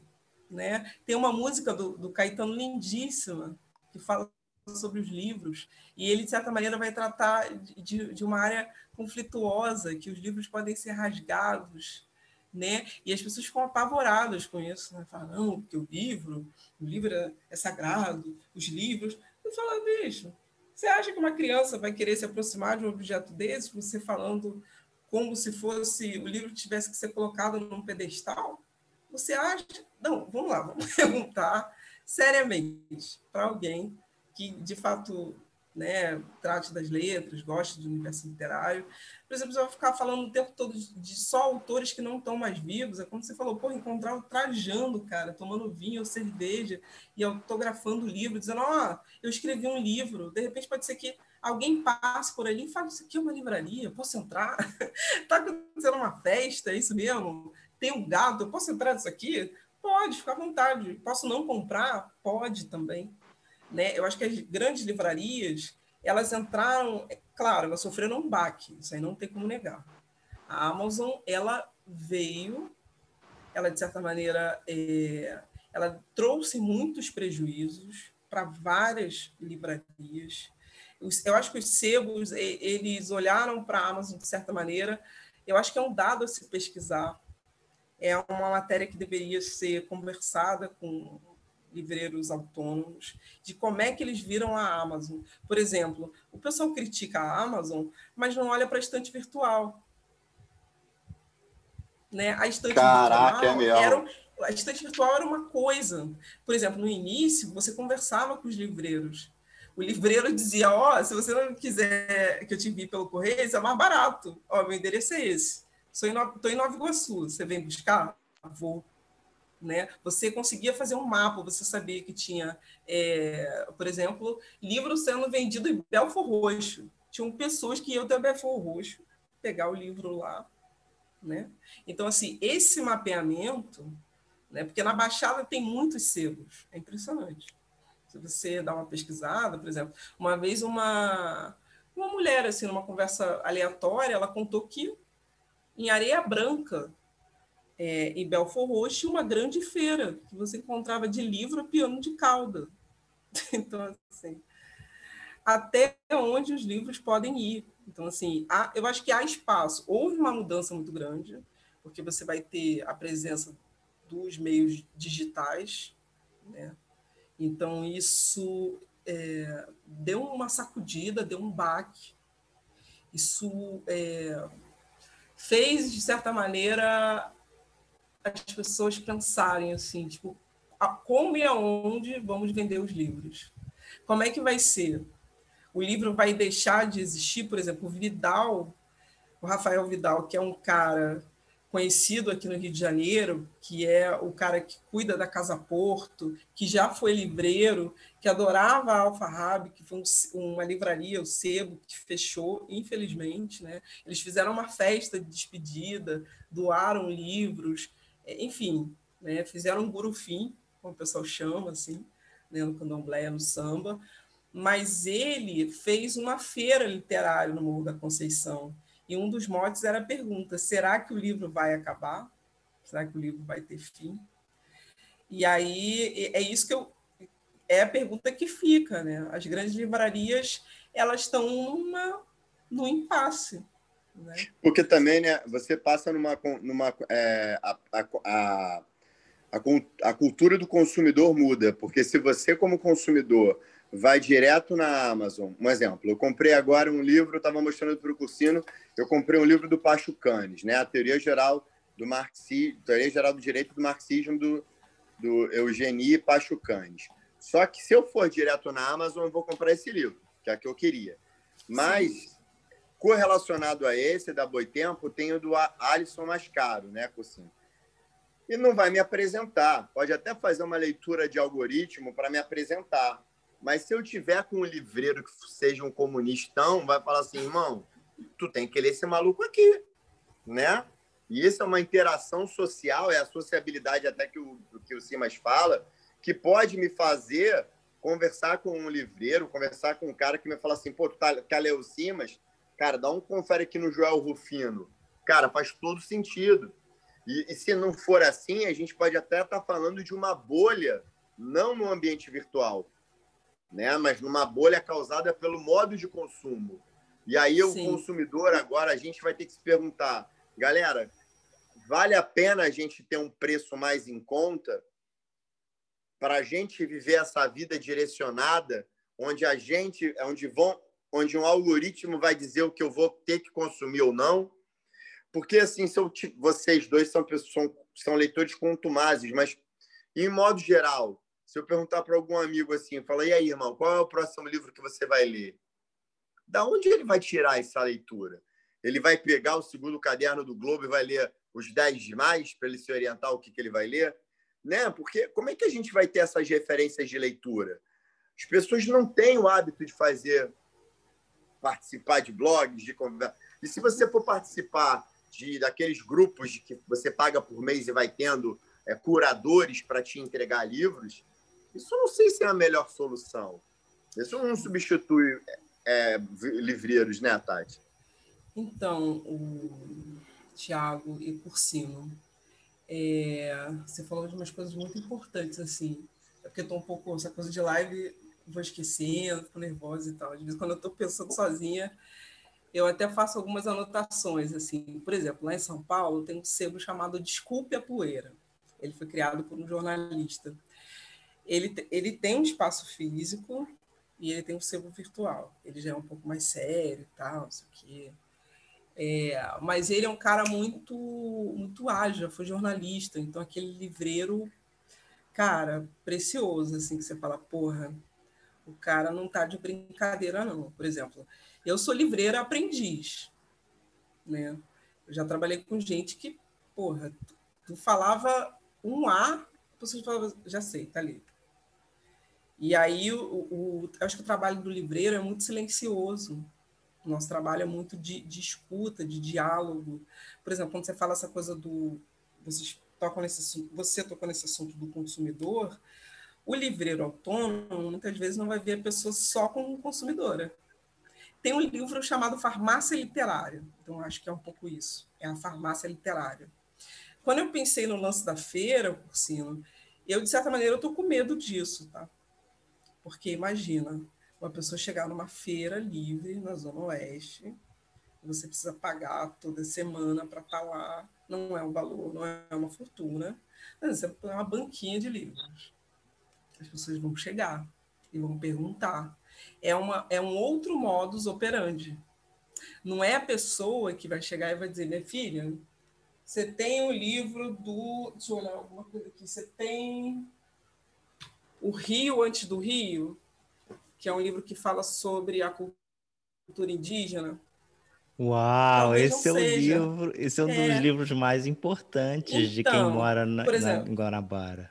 A pessoa não vai chegar, de repente, vai dizer quantos livros do, sobre João do Rio tem aí. Ela pode chegar e pedir, não é, sub, não é um papo de subestimação das pessoas, mas é de entendimento. Então vai ser um momento muito mais de escuta de estar com o caderno e anotar depois. Porque, por exemplo, talvez tenha uma maior cobrança de ter romances, livros religiosos. Fala, por que você não tem livro religioso aí? Você vai dizer, não, porque não chegou, porque é a pessoa que me entrega os livros. E aí, toda essa todo esse cuidado, toda essa ginga, toda essa, é, como é que se diz, abertura para fora da bolha para o sujeito que vai dizer: Poxa, você não tem um saquinho? Como é que você quer me dar o livro assim? Eu não sei, você acha que esse livro é bom?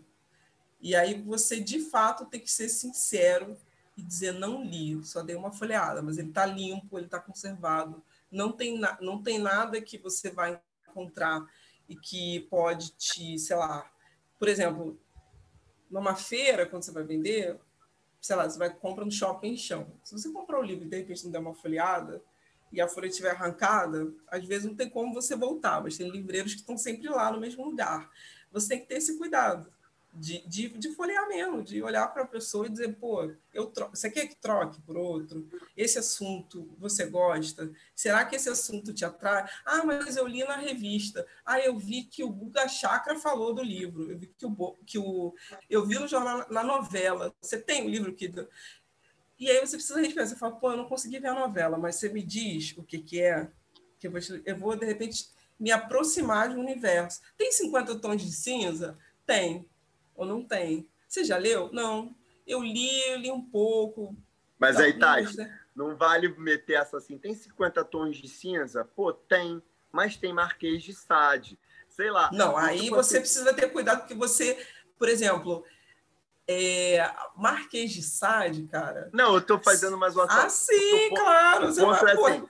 Em livraria não, eu já passei muita vergonha fazendo isso, fazendo esse tipo de coisa. A pessoa chega. Não, não eu queria um é assim, romance. O ponto é assim, que eu falo com o Curseno sobre música, a gente troca muita ideia. Aí a galera fala assim, pô, sei lá, é, quero ouvir o Rapa. Pô, legal, mas quer ouvir o Asian Debut Foundation? Sei lá. Você quer ouvir ah, maneiro, mas, pô, tu quer ouvir é, Fela Kuti? E aí tu vai caminhando, sabe qual é? Tu quer... Ah, aí eu tava falando, gato, ah, quer ouvir Silvio de Almeida? Pô, mas tu quer ler o Fanon? Eu, eu não sei, porque senão a gente não vai chegar no Fanon, né? Se tu comprar na Amazon, tu não vai chegar no Fanon. Sabe qual é? Tiago, às vezes até chega.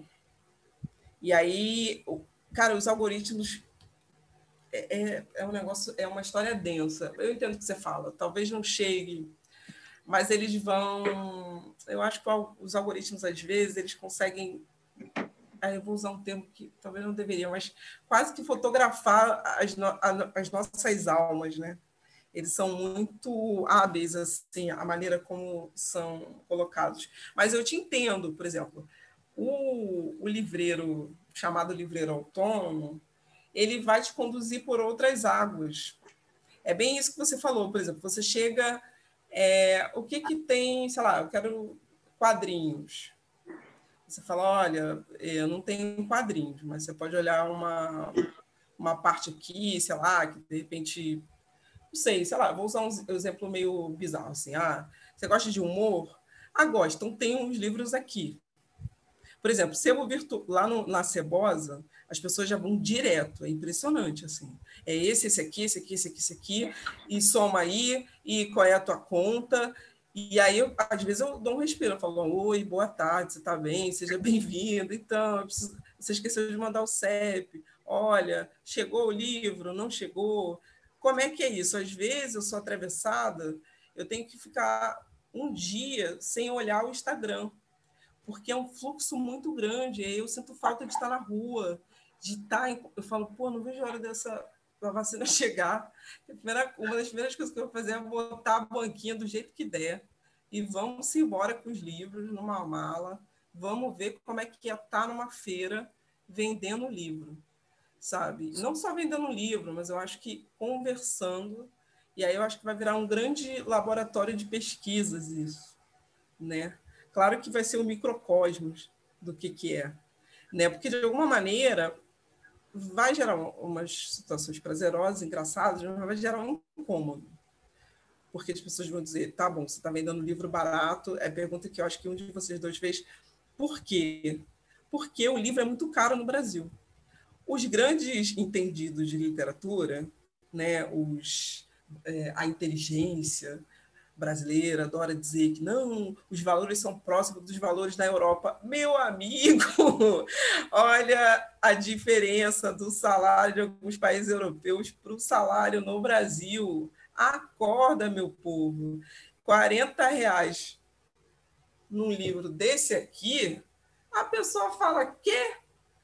Eu não vou dar, não, minha filha, eu vou tomar um, um corote. É, você falou uma vou... coisa muito interessante, né? Porque a gente tem, a gente está vivendo um momento político muito complicado, né, atualmente, e parte da, do, do que a gente está vivendo, é, de quem está no poder hoje, é, parte da galera que, que ajudou a esse fascismo chegar lá, e que é, é um dos efeitos tem sido, inclusive, é, esse discurso, a tentativa de aumentar impostos, imposto para livro, não sei nem como é que está isso, se eles já concretizaram, mas parte dessa galera é uma galera que, que é contra cotas, né? É contra qualquer tipo de cotas, enquanto, enquanto a gente devia estar tá debatendo como criar uma cota só para o brasileiro pobre, preto, indígena ler, tipo, todo mês um dinheiro carimbado para ele ir numa livraria, 600 reais. Todo e mês você vai lá. Quiser.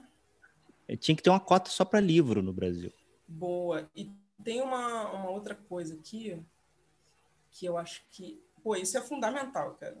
Assim, eu acho que, e, por exemplo, incentivar é, que se construa mais bibliotecas públicas. Por exemplo, a Biblioteca Parque eu não sei se você, antes de ir. É... Ah, não, você já está mais tempo aí no Canadá, mas o Tiago, não sei se ele frequentava as bibliotecas parques, né? Cara, do centro, centro, ah, centro da cidade, centro. as pessoas que estavam em situação de rua frequentavam, liam, assistiam filme, as pessoas reclamavam, ai, que absurdo, eu chego aqui, não consigo ver um filme. Eu dizia, meu amigo, tu tem filme em casa, tu baixa o torrent, porra. Para de ficar aí choramingando. Eram mais histórias maravilhosas que você escutava das pessoas que trabalhavam lá.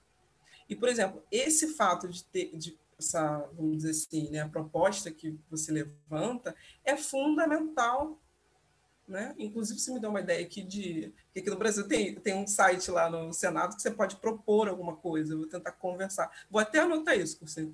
Anotar isso para tentar levar isso para o Congresso. Porque a gente também é necessário falar de livro num espaço institucional, né? nesses espaços. Porque assim, você vai ter uma. Não é uma rede concreta dos livreiros autônomos que também tem uma série de, de, de, de problemas, de nuances né? De brigas, de, porra, o fulano tá vendendo mais livro do que eu. Peraí, rapidinho que eu vou ver como é que, como é que a pessoa está fazendo, o que, que a pessoa está fazendo ali. Teve um dia que eu fui postar um livro no correio, eu encontrei um outro livreiro. Ele falou, pô, cara, você precisa filmar a hora que você vem no correio, que isso vende mais livro. Aí eu pensei, tá, cara, obrigada. Mas internamente pensei, pô, eu não quero isso. Eu, é importante para mim, tem uma questão de, de subsistência, que é bom lembrar também é, mas o, o, o, mais importante, eu acho que é a questão de como você, porque você está no espaço cultural, tem uma interferência. Quando uma menina de Bangu diz, eu quero comprar o livro da Maria Firmina, chamada Úrsula, é porque ela quer ir para um grupo de estudos, porque ela está dizendo, olha, eu gosto de comprar livro barato, você me dá esse acesso. Falei, porra. então vamos lá, que, que a história não é de ontem, é como você falou. Talvez a pessoa chegue e fale assim: ah, eu quero estudar geografia, o que, que você tem aí? Você tem livro didático? Pô, cara, não tem. Mas tem Milton Santos, mas tem fulano de tal. Mas tem outro aqui, ó, tem um geógrafo árabe aqui, o que, que você acha? Ele viveu no Brasil.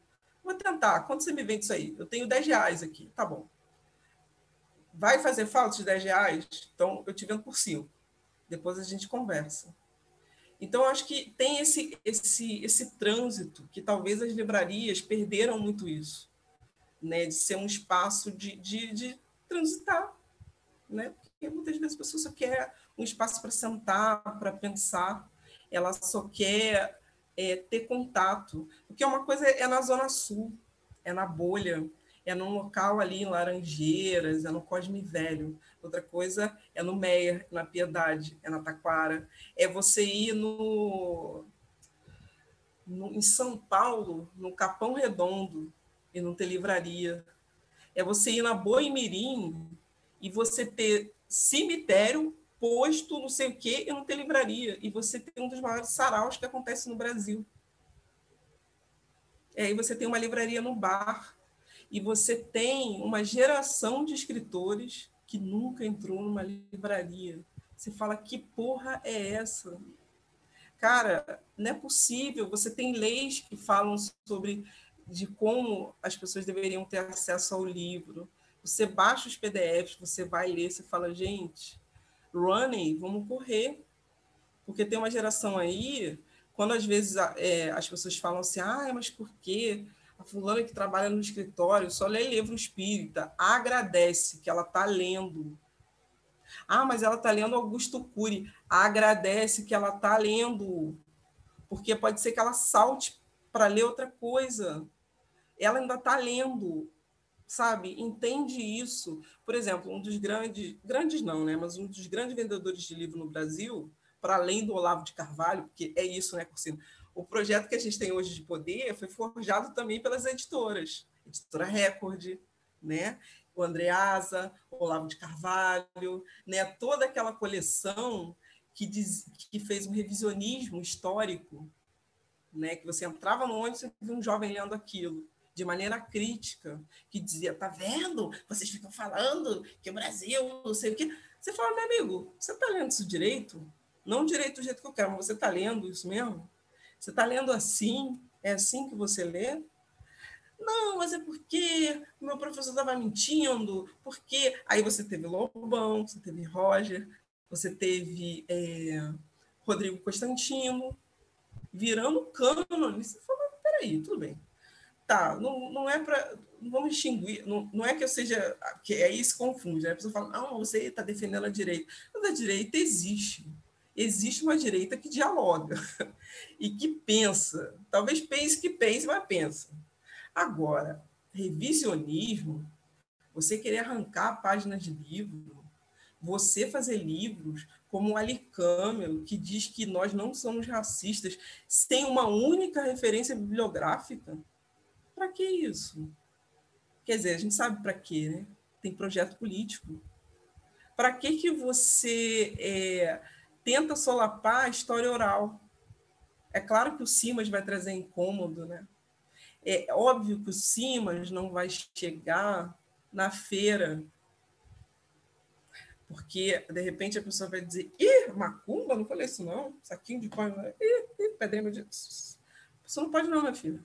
Talvez eu esbarre é por isso, isso. Tati, que uma vez o Simas falou assim, numa vez que eu vi ele falando, na escola do filho dele, colocaram um livro, e até ele conversou com a escola, que ele falou, tá até bem progressista, colocou as questões de macumba como religiões de matriz africana, como, como folclore.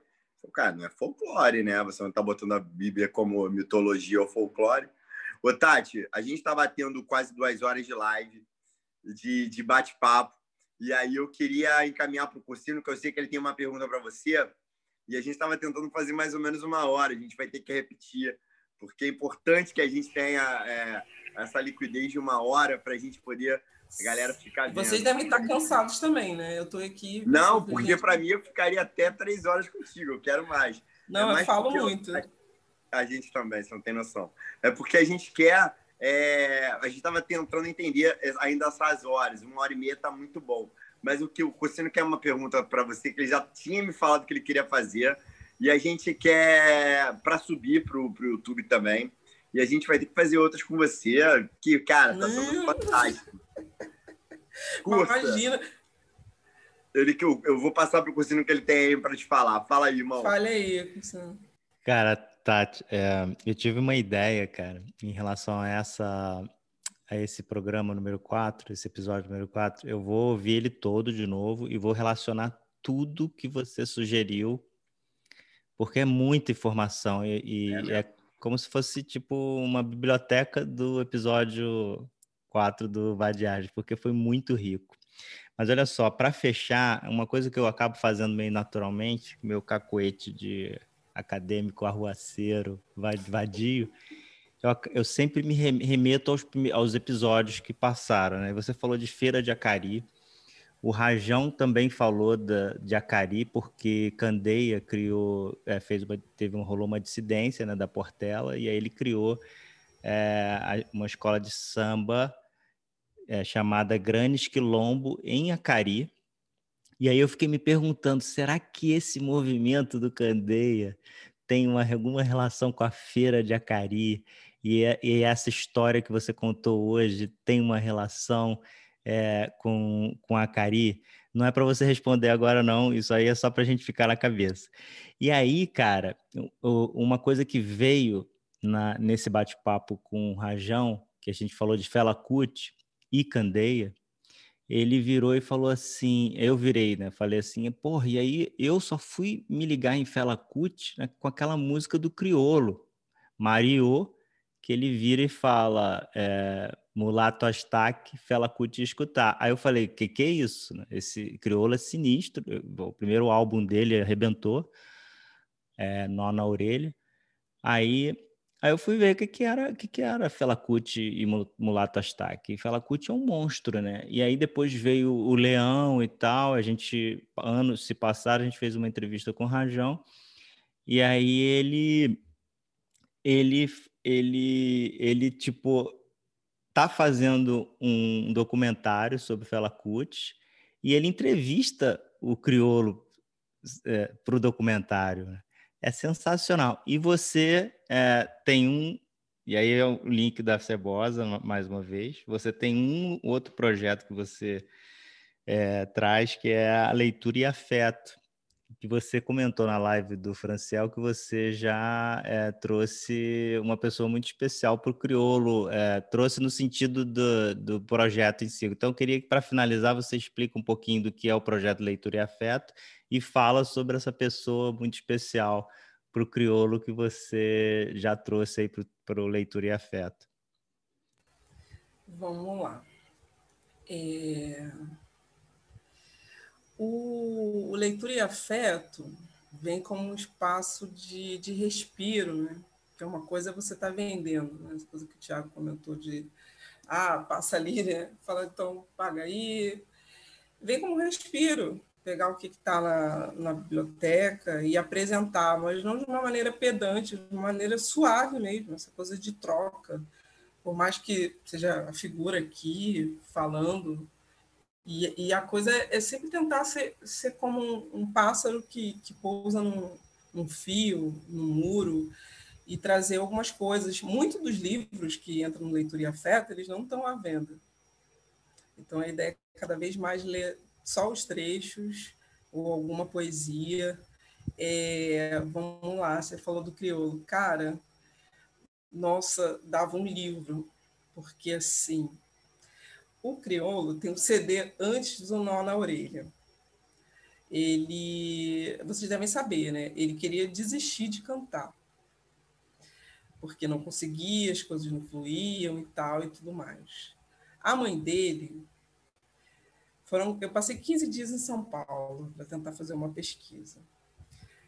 Eu vi a mãe dele. A mãe dele não se refere a ele como crioulo, sim como Kleber. E ela é escritora, tá? É, ela tem vários livros. Eu tenho um Clebinho. livro de poesia. Clebinho. Ela se chama Maria Villani. Ela tem um livro de poesia maravilhoso. Eu tenho aqui em casa. Assim, é uma coisa que você, você fala, puta que pariu, dá para entender uma parte da bagagem. Ela é uma mulher muito silenciosa, né? Que, que, por exemplo, tem um projeto dela chamada, acho que Casa do Silêncio. Olha isso. Ela faz roda de conversa sobre ciência na favela, sobre religião, sobre mulheres. Ela não tem uma ideia assim, ai, por que eu quero fazer revolução? Cara, mulher baixinha, pequena. E aí, quando eu vi ela dando uma palestra, eu falei, Puta merda, ele é mãe do crioulo, velho. Peraí. Aí eu comprei o livro, eu falei, pô, não vou nem interferir. Naquele momento que você não, não chega nem perto assim da pessoa, fala, não, deixa o barco correr. E o crioulo já várias vezes, de maneira direta, me salvou, assim, nó na orelha me salvava muito, eu estava num período muito turbulento de uma relação, e aí era, era direto, escutando o nó na orelha. Tem, tem uma música que ele mudou a letra, né? Que ele dizia que toda mulher quer ser o homem da relação. E aí, quando eu vi aquilo primeira vez, eu falei, pô, o cara é todo né, articulado, com, com uma maneira. Como é que ele. E aí você vai entender, cada um é fruto da vivência, das suas particularidades. Né? E aí ele mudou a letra, né? É, recente que ele mudou, ele explicou por que, que ele mudou. Então, assim, entender que muitas vezes as coisas não acontecem porque a gente quer, porque, nossa, vai acontecer uma mega, ultra revolução, as coisas vão mudar de uma hora para outra. Cara, muitas vezes é o tempo. Várias pessoas falaram com ele, no período, cara, as vezes que você está fazendo, que você faz são machistas. Você é um cara progressista, o cara é quatro, mas você ali tem traços machistas. E ele foi, ele foi forçado, de certa maneira, pra, a parar para pensar. Pô, imagina, uma mãe escritora, que ela, ela estuda línguas, né, a linguística, que tem um projeto fabuloso, que já fez carreata de poesia. E aí é interessante, assim, né, quando você lê as poesias dela. Ela fala muito de madrugada, de dor, de solidão, de como é que o universo é criado. A capa do livro, eu não estou com ele próximo aqui, é uma mulher que é uma semente que está germinando, olha isso né, e que está grávida ao mesmo tempo. Você fala, porra, cara. Onde, por onde o, livro. Eu não comprei o livro dela numa livraria, olha isso. Né? Ele, ele chegou. Eu falei, cara, será que a Maria Vilone está catalogada? A grande pergunta, assim, às vezes quando eu compro livros de pessoas que né, não estão aí no mainstream, a grande pergunta é como né? Esse livro que eu falei, eu vou falar de novo, assim, de soteropolitanos. Isso aqui foi Françoel falando no Twitter. Pô, a gente tinha que ler contemporâneo, bora lá. Cheguei pro... Aí ele liberou o contato do cara. Meu amigo, desce esse livro aí para o Rio e vamos conversar depois. E aí já falei, ó, vamos tentar fazer uma live, vou ler, vou estudar um pouco vocês e vamos conversar. Eu acho que é isso, o Cursino, são as esquinas, são as encruzilhadas da internet.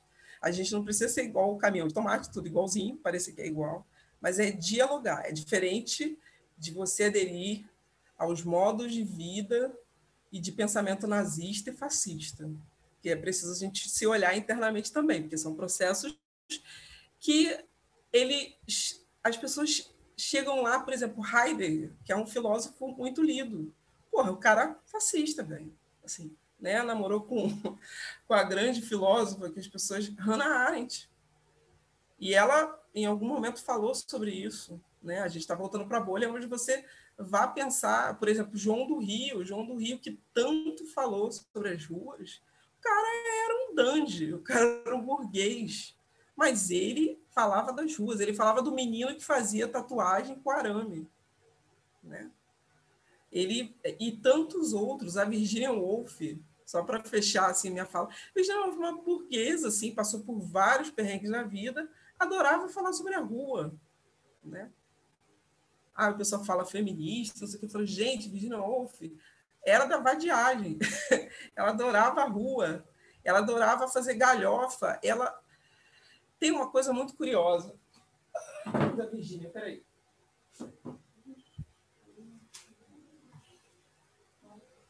Não achei. Eu vou trazer numa próxima conversa, se rolar. Tem um livro dela que só dela falando de personagens. Ela falava do vizinho, ela fazia futrica. Uma, porra, uma cana, ela fazia futrica. Vários autores aqui. É que eu peguei uma, uma série de livros para fazer. Por exemplo, ó, os mais importantes dessa conversa é esse aqui. Olha isso aqui. Livrarias. O autor viajou o mundo inteiro para falar sobre o que a gente está conversando.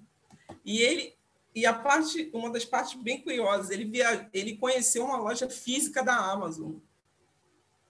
Uma loja física da. Amazon. Olha isso aqui.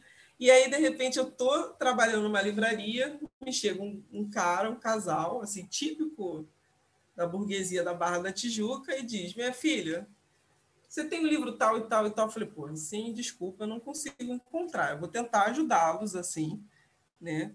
E aí eu sempre toma, era muito esporro do chefe, pô, essa aqui é uma livraria, você tem que vender e tal. Aí o cara pega o celular dele e fala, escuta esse podcast aqui. Eu falei, cara, eu tô no trabalho. Não, escuta. Aí escutei, era um podcast da CBN sobre livros. Ele, você sabe qual é o livro? Eu falei, sei. Aí fui lá, peguei isso aqui, falei, esse, esse mesmo. Isso aqui, cara, isso aqui é preciosíssimo. Ele fala sobre Leonardo da Vinci. Ele fala, eu acho que sobre a berinjela o cara só voltou na Antártica conversar com os pinguins para saber se tinha livraria lá. Sensacional. Né? E isso aqui não vendo, não empresto.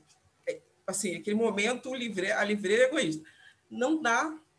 Isso aqui é contra, isso aqui é contra a Amazon, né? É o que a Elefante fez. É o que o Desculpa é Poeira, que foi um dos vendedores do livro contra a Amazon. É o que. Mas assim, você vai pegar a berinjela, você vai pegar o tiozinho que vende o livro na esquina, você vai, por exemplo, para o Sérgio Vaz, que é um grande poeta da periferia, que vende livro na mão. Aí você vai discutir com ele, que ele pegou o livro da editora e está vendendo na mão? Não. Você vai pegar a Academia do Saber, né? que é outro lugar, que eles são um clássico aqui do Rio de Janeiro. Os caras têm, acho que, umas três lojas, ou duas, ou uma né? E ficam em esquinas aqui do Rio. Então, acho que assim, é, a gente tem, teria, sei lá, eu vou fechar para não ficar mais aí tomando o espaço. Mas a Cebosa foi criada para, assim, uma para porque foi um pedido de dois amigos. Um amigo meu falou, pô, queria um sebo, chama de cebosa. Eu falei, porra, tá de sacanagem, né? Você tá, você tá querendo falar as verdades através de um nome para o sebo. E aí um outro amigo que é do grafite fez a arte da cebosa, falou, cara, para de pataquada e põe essa porra no ar. Falei, cara, eu vou comprar livro, como é que eu vou fazer? Se vira, dá um jeito. Falei, porra, como se vira, dá um jeito. e aí as coisas foram acontecendo, a doação de livro, as pessoas doam livro. As pessoas falam, não, ó, tenho como doar. Já recebi acho que umas duas ou três doação de livro. Quem tiver livro, estiver vendo, quiser doar, estou aceitando, vender, trocar, sei lá, fazer o quê. E aí as coisas estão se acertando, assim, as coisas estão caminhando, não se acertando. E aí é tese sobre livro, é o Cursino que chama para falar, é o Tiago, é o Françoel, é o fulano, é o ciclano que fala porra, você para de. Você não fale sobre quem baixa livro em PDF. Você é o, o Ivan, do BL Época, fazendo post. E aí a fulana de tal. É, por exemplo, surgiu uma mulher, cara, querendo que eu falasse podcast, fazendo propaganda. Eu falei, deixa eu pensar, eu não sei quem é você, você não sabe quem eu sou, eu não quero ficar trabalhando com propaganda o tempo todo, eu quero dialogar, tomar meu mate gelado na feira e vender os livros ou não vender, sei lá. Por exemplo, eu já distribuí livros de graça pela cidade. Fui parar num, num cara que vendia, que tinha um sebo, cara. O cara falou assim: o que você está fazendo aqui, menina? Eu falei, ué, me mandaram vir aqui, disseram que você tinha livro para doar. Aí ele falou: você tem certeza que você está fazendo? Eu falei, não sei. Aí o cara me deu um monte de livro falou: tá bom, ó, se vira aí. Aí fiquei um ano distribuindo livro de graça pela cidade. Se chamava Sankofa o projeto. Não teve fôlego, né? Eu não consegui mais livros para doar. Mas a minha vontade é essa: voltar a deixar livros pela cidade. E a eu... gente teve um projeto, é, Tati, a gente teve um projeto no Meia que era para fazer uma geladeira grafitada e deixar, proje... deixar lá largada na, no Meia para as pessoas botarem e cheirarem livro, mas não rolou. Né, Por exemplo, o Ivan tem o Deriva de livros. Né? Olha, você, Deriva, você... Deriva, muito bom, Deriva. muito bom. Deriva, deriva, que, deriva. acho que ainda Deriva, eles deixam livros pela, pelo Meia. Deixavam livros assim pendurados em árvores nas ruas. Então, assim, as coisas se, se não precisa às vezes rola um desespero, né, que a gente tem, que a revolução, as coisas não mudam as coisas acontecem devagar, talvez Simples. no nosso tempo. As entidades, as pessoas, elas dão conta, assim, né? O, infelizmente, o fantasma, ou às vezes a presença dos modos fascistas circulam entre nós, né? O Sim. guarda da esquina está aí, mas a subversão está aí, né? É, o Candeia está falando nos muros, o Rajão está aí, um documentário que está há 10 anos numa grande panela de pressão, uma hora sai, né? O Casé aparece, é o honesto que já saiu na música do Criolo, é o Criolo que fala baixinho e que abriu um espaço gigantesco no, no, numa rede social. Cara, ele só ouvia, isso é fantástico. Ele só ouvia, ele falava algumas coisas e ouvia. E ele ouviu gente pra caramba, ele ouviu transexuais, travestis, velhinhos, pessoas que não sabiam o que estavam fazendo na vida. O que vocês estão fazendo? Vocês estão ouvindo? Eu não vi a edição de um cara que eu acho que é DJ. Eu comecei a ver, mas eu vou baixar. Eu acho que é isso. Vamos conversando. A gente não sabe onde esse trem vai parar. É, o Cursino no Canadá, você no eu aqui, o fulano na Bahia, o ciclano. Vamos conversando. A gente não sabe. A gente tanto não sabe que esse ano a eleição deu no que deu, né? E todo mundo, ai meu Deus, caralho, é, é. E aí? Deu no que deu, né? Tá dando no que dá. E aí é o fulano que ganha ali, é o fulano a colar, de repente a gente come um bolo lá em São Paulo, de repente a gente vai ter que aturar o pai de novo aqui, mas a, a Câmara está diferente, os movimentos sociais estão indo para outros lugares. É, e o desespero só ajuda muitas vezes a gente se afogar mais, né? Porque salva-vidas entende bastante desespero, de gente desesperada. Ele sabe que quanto mais a pessoa ficar sacudindo, a tendência é afundar. Tá ruim? Não, não tá. Por exemplo, uma coisa é o Canadá, né? O Canadá tem os seus problemas, a gente tem uma vida mais, mais arejada. Fiquei sabendo que tem livros de pano para as crianças. Uma vez uma velhinha, assim, uma velhinha burguesa, minha filha, as bibliotecas, livrarias daqui são uma porcaria o Brasil quase não tem livro de pano, o Canadá tem, você tem que ir para lá estudar o livro de pano. Cara. Minha senhora, como é que eu vou para o Canadá? Eu sou uma trabalhadora, não tenho condição, eu vou estudar livro de pano no Canadá. Mas eu ouvia velhinha, eu falei, pô, um dia eu vou perguntar para alguém que vive no Canadá como é que é livro de pano, né? No Canadá, e ela falou que as crianças ficam mais à vontade. Ah, minha senhora, aqui não tem, aqui a criança, de repente, sei lá, quebra uma parada, rasga um livro, mija em cima do livro, e o pessoal dá ataque ali. As livrarias daqui não foram feitas para convivência, né? Nem os sebos, de certa maneira, né? Tem, a gente tem os guardiões aí, né? Folha Seca, né? que está na rua, que tem lançamentos incríveis, o berinjela e tudo mais. E aí fica um aviso, talvez não sei para que ano, vai sair um documentário, uma série sobre sebos. Eu não tenho nada a ver com isso. Mas, é, nada mesmo. Eu ouvi uma mulher falando, ela quer preparar uma série sobre sebos. E a última dica, no vídeo, Videocamp tem uma série sobre sebos estrangeiros. Foi o cara, o Ricardo Desculpa Poeira que divulgou. Eu acho que é válido para entender entender um pouquinho de como as cidades são, de que a pressa pode acho que entender que tem livrarias sendo fechadas, talvez a Amazon, qualquer outro marketplace, devore esse modo de, de ler, de comprar, mas que é, o livro vai ficar, não interessa como, em PDF, no celular, é nas paredes. Né? Tem um, um, um livro famoso, né? 1900 e... não, que é aquele que tinha uns incendiários, a galera incendiava e todo mundo tinha que decorar. E foi para uma floresta lá, ficar lá trocando livro. Eu acho que é isso, né? Não sei. A gente não sabe direito. A galera fica aí, pô, chorando às vezes. Falei, gente, Machado de Assis está aí sobrevivendo. Aí. A galera reclama, reclama, reclama. Aí fulano. Tá... Aí passa, sei lá, 20 anos. Porra, o pessoal descobriu um texto do Machado de Assis. Falei, bicho, para de choramingar. As pessoas estão lendo, porra. Não lendo, talvez, tanto quanto a gente queria, mas estão lendo. Estão lendo. Vocês estão falando, não sei o que. Vale. Exemplo, é isso. Né? Vai ficar chorando muito, vai ficar. As coisas encontram seu rumo, né, cara? Fato. Porra, é. tá, a gente está ilhado de, de fanatismo religioso desde quando a gente não esteve muito, né? Imagina na Idade Média Sim. quem queria ler. Olha a merda de ser leitor na Idade Média. Puta que pariu, imagina tentar ler na Idade Média. Será que a gente tá... Não, é, a pessoa começa a reclamar, me lembro que livraria, ai, minha filha, tá caro. Aí eu pensava, você tem dinheiro, né? Faz o seguinte, às vezes dá vontade de falar assim, compra dois livros iguais. Um você deixa na rua e o outro você leva para tua casa, que você é rica. Então pode reclamar. Se eu pudesse, faria isso, comprava três livros de uma vez. Um eu dava de presente, o outro eu levava para casa e o outro deixava na rua sei quem vai ler, porra, né?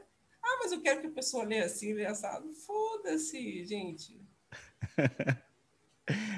Tati, sensacional. É Desculpa, Porra, não tem nem como coisa. agradecer. Muito bom, Tati. Muito, muito conteúdo que você foi trouxe. Foi mal os excessos, o besterol. Ih, excesso nada, foi excelente.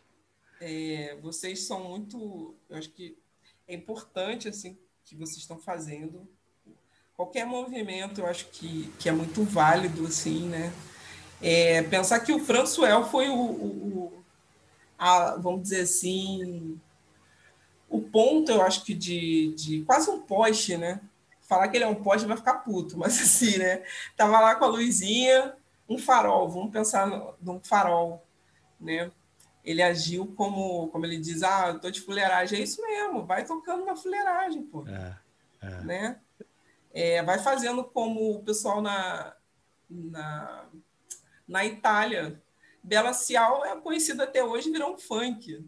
Né? Aí o, o carioca chega, vrau, Bela Tchau, falei, puta que pariu. Cara, eu, se eu viver até 100 anos, eu vou contar para várias crianças, falar, gente, não chora não, não chora não, que, que se você vive no Brasil, você vai aprender de uma maneira ou outra a subverter a porra toda, do jeito que der. Né? Imagina o Partizan sabendo o que, que o Carioca fez em 2018, eu acho, 15 com Bela Cial. E aí, ia falar, puta que pariu, a gente lutou pra caralho, alô. Esse filho da puta mixar essa porra e transformar num funk desse jeito, né? né? Pro Simas hoje tá misturando o Benjamin com o candomblé. É. Eu acho que, que é isso, assim, né? A gente chora porque tem que chorar, porque tem muito sofrimento, mas vamos, vamos pra galhofa que é um pouco melhor. É o que o Simons fala, né? A gente não é alegre porque a vida é fácil, né? A gente é alegre exatamente porque a vida é muito difícil. Cara, o deboche. Ó, sério, eu recomendo vocês lerem esse livro aqui. Isso aqui é puro suco de deboche. Você vai, você vai pegar o início do livro Ele vai falar do Stefan Zweig. Aí você fala, pô, o que, que esse cara. É que eu não. Eu acho que eu não marquei nada. Aí você vai, começa a ler, acho que ele termina dizendo. Peraí. Ai, grande pra caralho.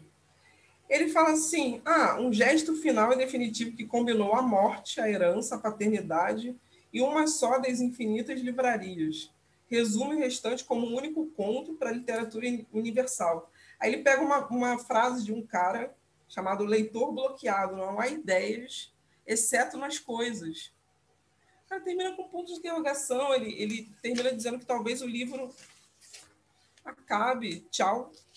E aí vocês que se virem. Aí você fala, pô, o cara escreve um livro enorme para terminar o último capítulo chamado Livrarias Virtuais. Tal para vocês. E aí ele faz uma lista maravilhosa de livrarias que tem pelo mundo. E é isso. E vamos embora. E ele vai foi tocando assim. Eu acho que é um dos livros mais importantes assim que tem a respeito de livros, né? Eu acho que esse livraria dos livros atuais. E vocês também aí com esse espaço toquem, gente, podcast, a porra toda, faz logo o que tem que fazer. Não é, é sério. É Ó, é por isso. exemplo, tem, tem a Esfera, um podcast, um grupo chamado Antifascista, tem o Escafandro, que os caras estão falando sobre silêncio, sobre gente, sei lá, que anda perdida pela rua. E aí você tem podcast que fala sobre a morte, que é o podcast Finitude. E aí você vai ter podcast que não quer falar nada, mas está sendo feito. Então, assim, né? Tá, a Amazon é um problema? É. A Amazon é esse mar de, de maravilha. Mas a estante virtual também torna as pessoas escravas, de certa maneira, que trabalham para eles. Hoje é da Magalu, eu acho. Né? Aí você vai ter o Bom de Livros, que é outro marketplace também, que está querendo ser um, um, uma estante virtual, que quer ser uma Amazon, mas não consegue. Né? Então, assim, gente, é, uma, é isso. Obrigada. Obrigada valeu, mesmo. Tati. Quase uma da manhã. Valeu, valeu. Um abraço. Valeu, Tati. Um beijo. A gente vai trocando. Beijo. Vamos Não sei como é que vocês vão conseguir editar essa bagaça aí, mas vamos. valeu. Valeu, cursa. Beijo. Valeu, beijo, irmão.